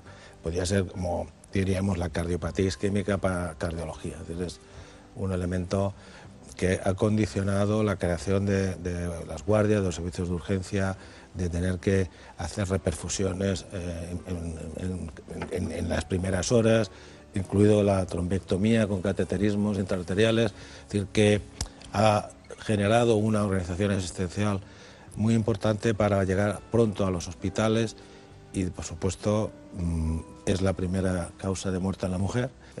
su relevancia también es la, segunda en, en, en los hombres y en toda la población, pero es la primera causa de discapacidad en los adultos y la segunda causa de demencia, eh, que es una enfermedad de gran peso eh, social y también eh, económico, es decir, no, no solamente el impacto que tiene el individuo y la familia, sino que repercute en, diversos ámbitos. ¿no? Por ejemplo, la, la, reincorporación al trabajo, la pérdida de, tiempo o de capacidad laboral. Eh, realmente eh, eso ha hecho que nos ocupemos y creo que hemos conseguido cambiar el signo de la enfermedad y seguimos trabajando para mejorar esa situación. Bueno, usted nos indica ese 55% de los ingresos, 55-60%. Pero claro, una vez que eh, hay algunos que mueren, eh, del resto de los que no mueren, ¿qué nos puede decir? ¿Cómo evoluciona? Sí, pues mire, está bien, le agradezco esa, esa matización. Eh, pueden morir en los primeros meses, la mortalidad antes era muy alta, se acercaba al 30%, ahora se va a quedar alrededor del 10-15%, y de los que sobreviven, aproximadamente un 50%, para ir haciendo porcentajes redondos, van a quedar con secuelas. Y de ellos, probablemente un 25% con discapacidades más limitantes. Situaciones de gran incapacidad hoy hay menos, pero también la produce, también son las grandes hemiplegias o pacientes que quedan encamados, también los tenemos en este ámbito, por suerte, ya digo, con, la, con las eh, nuevas terapéuticas menos, pero no conseguimos llegar. Al final depende de la amplitud de la lesión antes de, que llegue a nuestras manos. Si es una lesión muy grande, sobre todo en los casos de las hemorragias, muchas veces no podemos evitarlo. Pero sí se ha avanzado y seguimos luchando por mejorar esa recuperación. Porque además, le voy a permitir dejar un eslogan, ¿no? El cerebro es vida. Es decir, uno puede tener otras enfermedades y seguir más o menos eh, apreciando las cosas de la vida o disfrutando de su familia. Como tengas una lesión cerebral, tu calidad de vida se va a condicionar mucho. Por lo tanto, hemos de preservar ese cerebro todo lo que podamos. Pues anotamos el concepto ese del cerebro es vida, porque claro, también podría ser en sentido contrario, no hay vida sin cerebro. Por supuesto. Sí, Eso también es verdad, ni mente sin cerebro. Ni mente sin cerebro, están las emociones, la personalidad. Todo. Eh, todo. Aquello que se dice siempre que el cerebro somos nosotros, ¿no? Claro, está claro.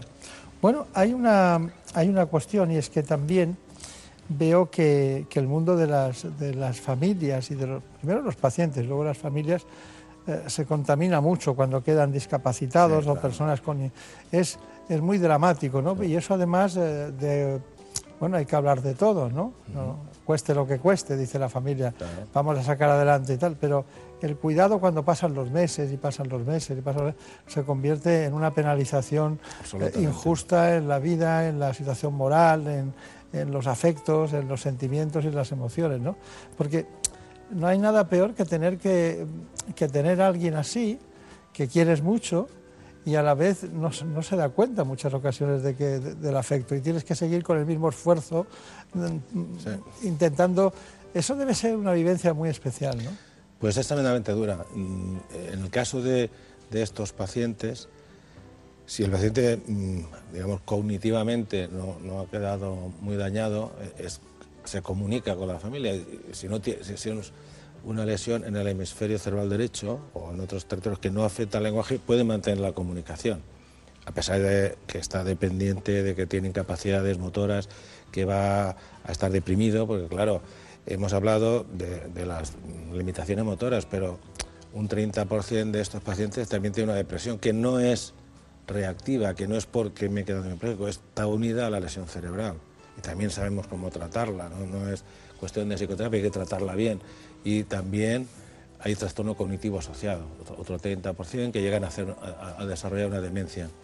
Entonces, claro, si no tienes una buena comunicación y la gran carga, en fin, la sobrecarga de cuidado que supone, es un gran estrés para, para el entorno familiar. Y a veces tenemos que plantear estrategias para cuidar al cuidador, como nos ocurre también con las demencias, es cuidar al cuidador porque si no el que enferma es el cuidador. Sí, es muy dura la, la vida del cuidador. Y, cuidar al cuidador es incluso eh, parece mentira que hay incluso eh, cuidadores eh, que están al servicio de las familias porque ellas son las que les mantienen los recursos económicos no significa no, hay dinero. O sea la métrica del dinero no influye en la estado emocional del cuidador ¿no? sí porque a ver, una cosa es los cuidadores profesionales contratados y otra es el familiar responsable si puede y tiene recursos para tener el, apoyo mm, de profesionales, va a estar mejor, pero la carga de responsabilidad la va a seguir teniendo el familiar, el familiar más próximo o que ha quedado al cargo, ¿no? Y este es el que más le afecta. Hay una ventaja, el cuidador profesional no se implica eh, emotivamente. Por lo tanto, cuando el enfermo protesta, cuando el enfermo, eh, en fin, se pone a veces un poco irascible y tal, a esta persona no, se siente concernida, pero el, familiar sí. Y por eso muchas veces nosotros recomendamos más al cuidador profesional. Claro. cumple su tarea, lo hace profesionalmente, pero no, no, sufre. Mientras Tiene más capacidad para... El familiar sufre. Claro, el familiar sufre mucho. Y el cuidador que no es familiar, eh, que está, digamos, contratado por la familia, tiene recursos de complementarios para enfrentarse a la realidad. Por ejemplo, el no entrar en discusiones, pues claro, sobre todo cuando son pacientes que tienen brotes de demencia o algo así, hay que decir, en lugar de enfadarse, tienen, que tienen que actuar de otra manera. Porque no se sienten concernidos efectivamente. Aunque le insulte o le grite, el profesional sabe poner distancia, pero familiar le es muy difícil, es muy difícil estar cuidando, sea un hermano o a tu padre que te esté diciendo, en fin, barbaridades, ¿no? te afecta. Luego matizamos otros asuntos en relación con esta, porque quiero saber cuando ingresan, ese 55 por 60% que ingresa, quiero ver cómo ingresan. Bueno, hay muchos eh, factores causales que al final eh, en conjunto derivan en algún, algún momento en el que se dispara ese proceso. ¿no? ¿Usted por qué cree que personas que viven de la misma manera, imagínese que haya dos personas que viven igual, ¿Por qué una acaba teniendo un ictus y otra no? Bueno, hay, hay aspectos, en lo que llama factores de riesgo, que son modificables, algunos de los que han citado, y otros que no lo son. No lo es la herencia. Y también, mm, también somos deudores de nuestra herencia. y también aquí influye. Para lo bueno y para lo malo. Para lo bueno y para lo malo. Entonces, igual que en, eh, en las enfermedades cardíacas, en el infarto miocardio, ves en la familia antecedentes, también aquí los, podemos encontrar, ya es un riesgo. ¿no? Y luego está eh, el que se sea hipertenso, que eso lo podemos tratar, el, colesterol elevado, la diabetes, sedentarismo, eh, tabaco, con esto podemos, podemos jugar. ¿no? Podemos tratar y modificar, cambiar estilos de vida, Pero claro, hay personas que no cambian su estilo de vida. Es decir, se tratan la hipertensión o se tratan la diabetes, pero siguen, eh, bueno, pues siguen fumando, siguen teniendo una vida sedentaria o tomando comidas muy ricas en grasas. Y luego están los aspectos, ya digo, constitucionales. Hay personas que, bueno, pues, pues- pues les viene ya un poco en su Sí, historial, ya, ya están predispuestos Claro. y entonces en cuanto bajan un poco la guardia tienen más riesgos, igual que con el infarto de miocardio. Entonces estos factores de riesgo que nosotros, y, y quiero subrayarlo también, les, llama- los consideramos, es una enfermedad cerebrovascular. ¿eh? El ictus es una enfermedad cerebrovascular y los factores de riesgo son cerebrovasculares, porque a veces meten por medio lo del cardiovascular y nos confunden.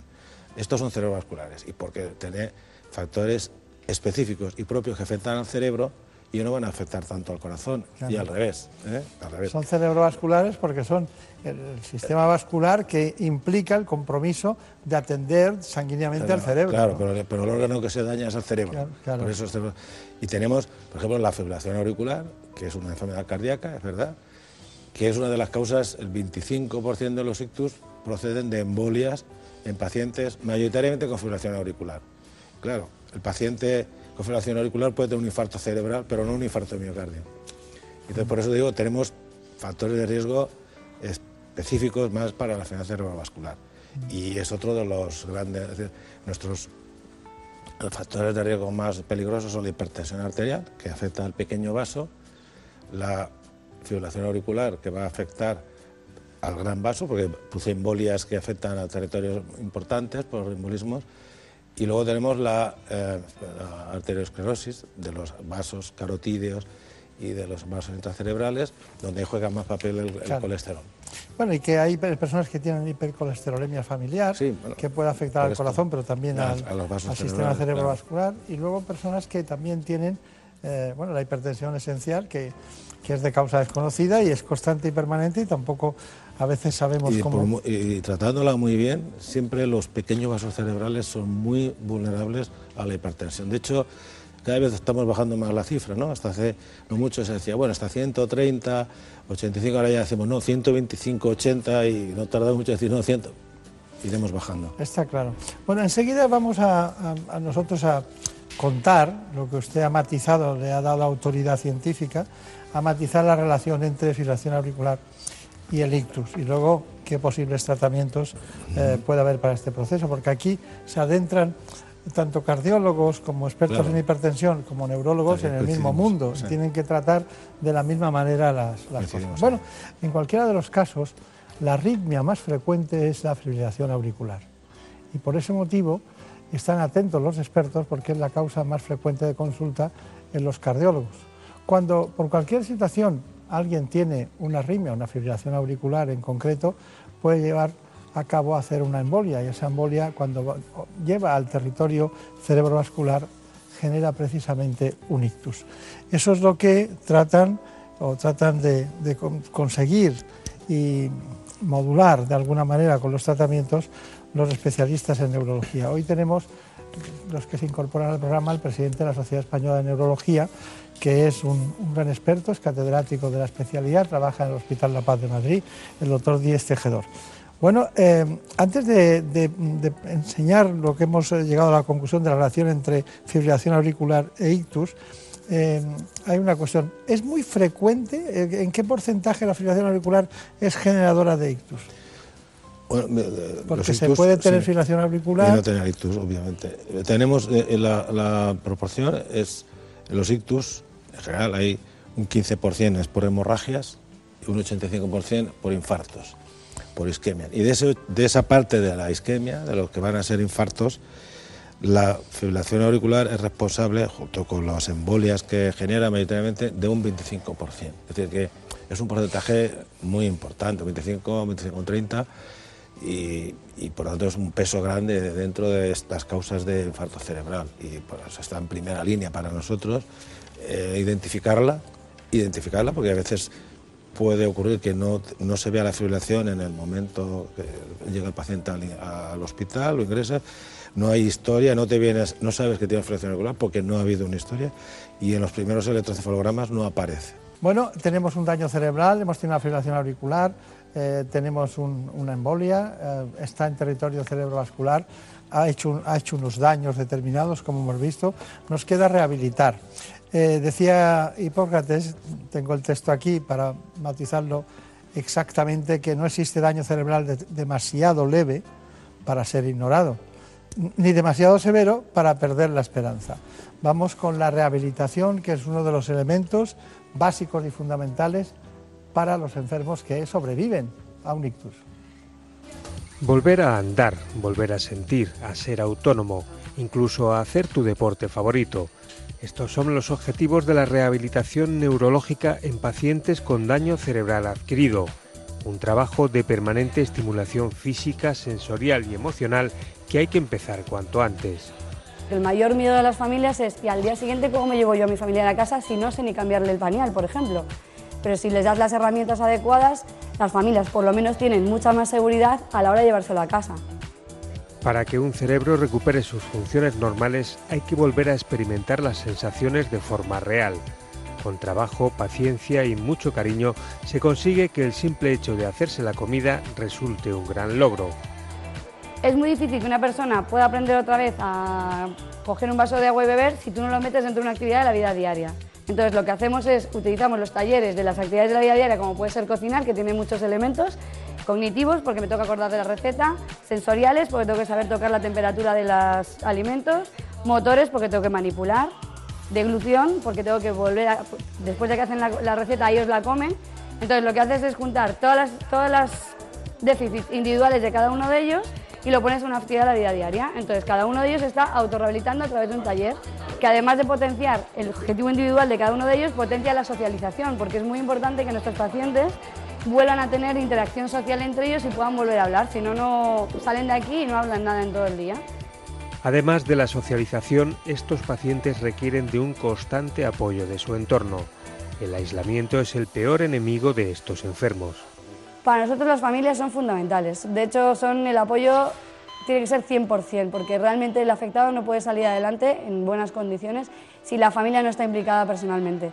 Porque eso es lo que decimos que la rehabilitación no es una cuestión de unas horas al día que vienen a un centro de rehabilitación. Tu rehabilitación se tiene que convertir en tu vida diaria, es decir, tú tienes que convertir que tus actividades de vestirte, ducharte, peinarte, se conviertan en rehabilitadoras en sí. Si yo te doy estrategias de cómo integrar tus dos lados afectados a la hora de coger un cepillo de dientes y lavarte los dientes, estoy haciendo que esa actividad que sí o sí tienes que hacer en tu día a día la convierta en una actividad terapéutica. Entonces, para eso las familias tienen que saber hasta qué punto deben ayudar al familiar y en qué punto deben retirar su ayuda, porque en el momento que retiran su ayuda es el momento en el que se están rehabilitando.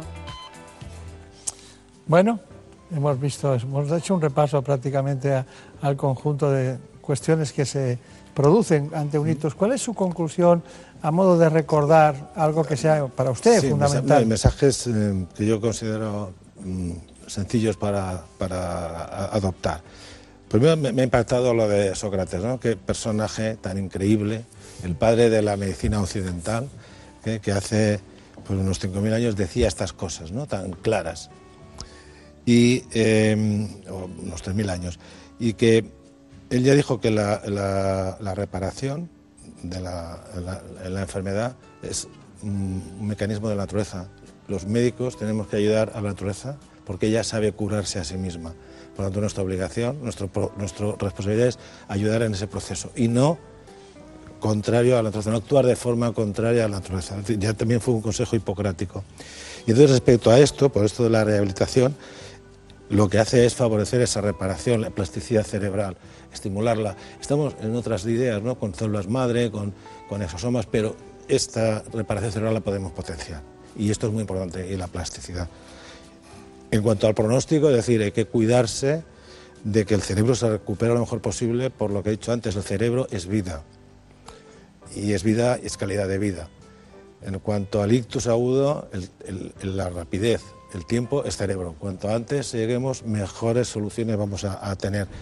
Y finalmente, en cuanto a la prevención, decir que quien cuida su cuerpo cuida su cerebro y que es muy importante tener una buena vida saludable y cuidar los factores de riesgo. Y con esto se puede reducir esta, Claro. esta A mí me gusta recordar siempre que el cerebro es el órgano que más calorías gasta, no es el Pues músculo. Sí, Y entonces, efectivamente. Entonces ahí está, hay muchas cosas. Sí necesita azúcar, pero no tanto. No tanta, no tanta. Es más, sabe proveerse de azúcar sin necesidad de esta sobredosis que se dan los, los jóvenes, que además es, es- es un tema que nadie caía en la cuenta que produce adicción. Pero- la, toma de azúcares produce adicción, precisamente por esa sobreestimulación.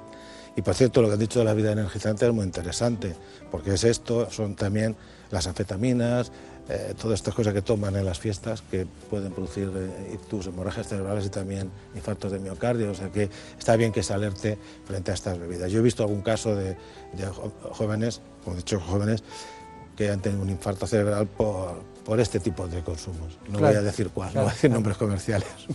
Es verdad. Bueno, se han incorporado muchos jóvenes a patologías que antes eran desconocidas Claro. en este tiempo. Bueno, pues ha sido un placer. Recuerdos a los compañeros de la Sociedad Española de Neurología y del Hospital La Paz, al doctor Pérez Santamarina, que es uno de los grandes Sí, gerentes. claro, y como sabe, lo vamos a hacer nuevo, este hospital. Lo sé. Ha empezado, en fin, con la Consejería de, de Sanidad de Madrid, ha decidido invertir y hacer un, nueva, un nuevo hospital universitario de La Paz. En un proyecto a una serie de años tendremos un nuevo hospital. Está bien. Vamos a pasarlo mal un tiempo, pero luego mejoraremos. Esto es, sí. de las Muy obras bien. ya se sabe. Muchísimas bien, gracias. pues muchas gracias, doctor Beltrán, por su Muy bien. amabilidad. En buenas manos. El programa de salud de Onda Cero. Dirige y presenta el doctor Bartolomé Beltrán. Por un beso tuyo, contigo me voy. No me lo pregunto, contigo me voy. Que se me fue del alma, contigo me voy. Yo me voy, yo me voy, yo me voy, yo me voy. Aquí seguirá Onda Cero trabajando todo el día para que conozcan las mejores noticias y también los sucesos o aquello que ocurra, la alteración de la normalidad en los informativos. Cada hora están pendientes de todos ustedes. Y este programa ha sido posible gracias a los contenidos del espacio ¿Qué me pasa, doctor? en la sexta. Ese programa que pueden ver entre las ocho y media y 10 de la mañana todos los domingos.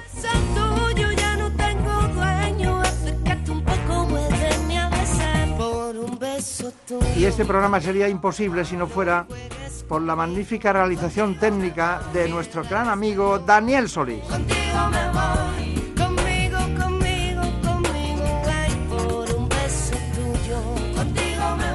En la producción, como siempre, Marta López Llorente.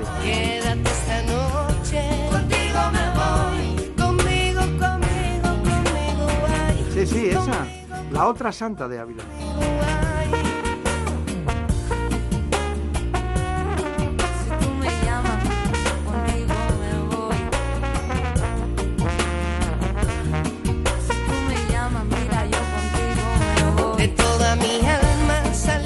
Les dejamos que sean ustedes muy felices. por un beso tuyo. Contigo me voy, no me lo pregunto. Contigo me voy, que se me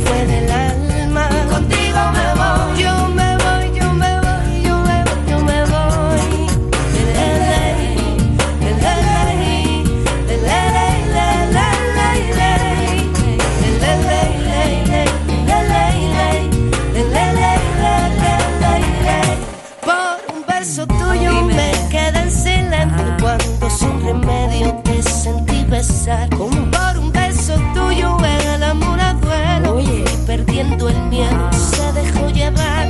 Y se enreda el tiempo mojando los sueños.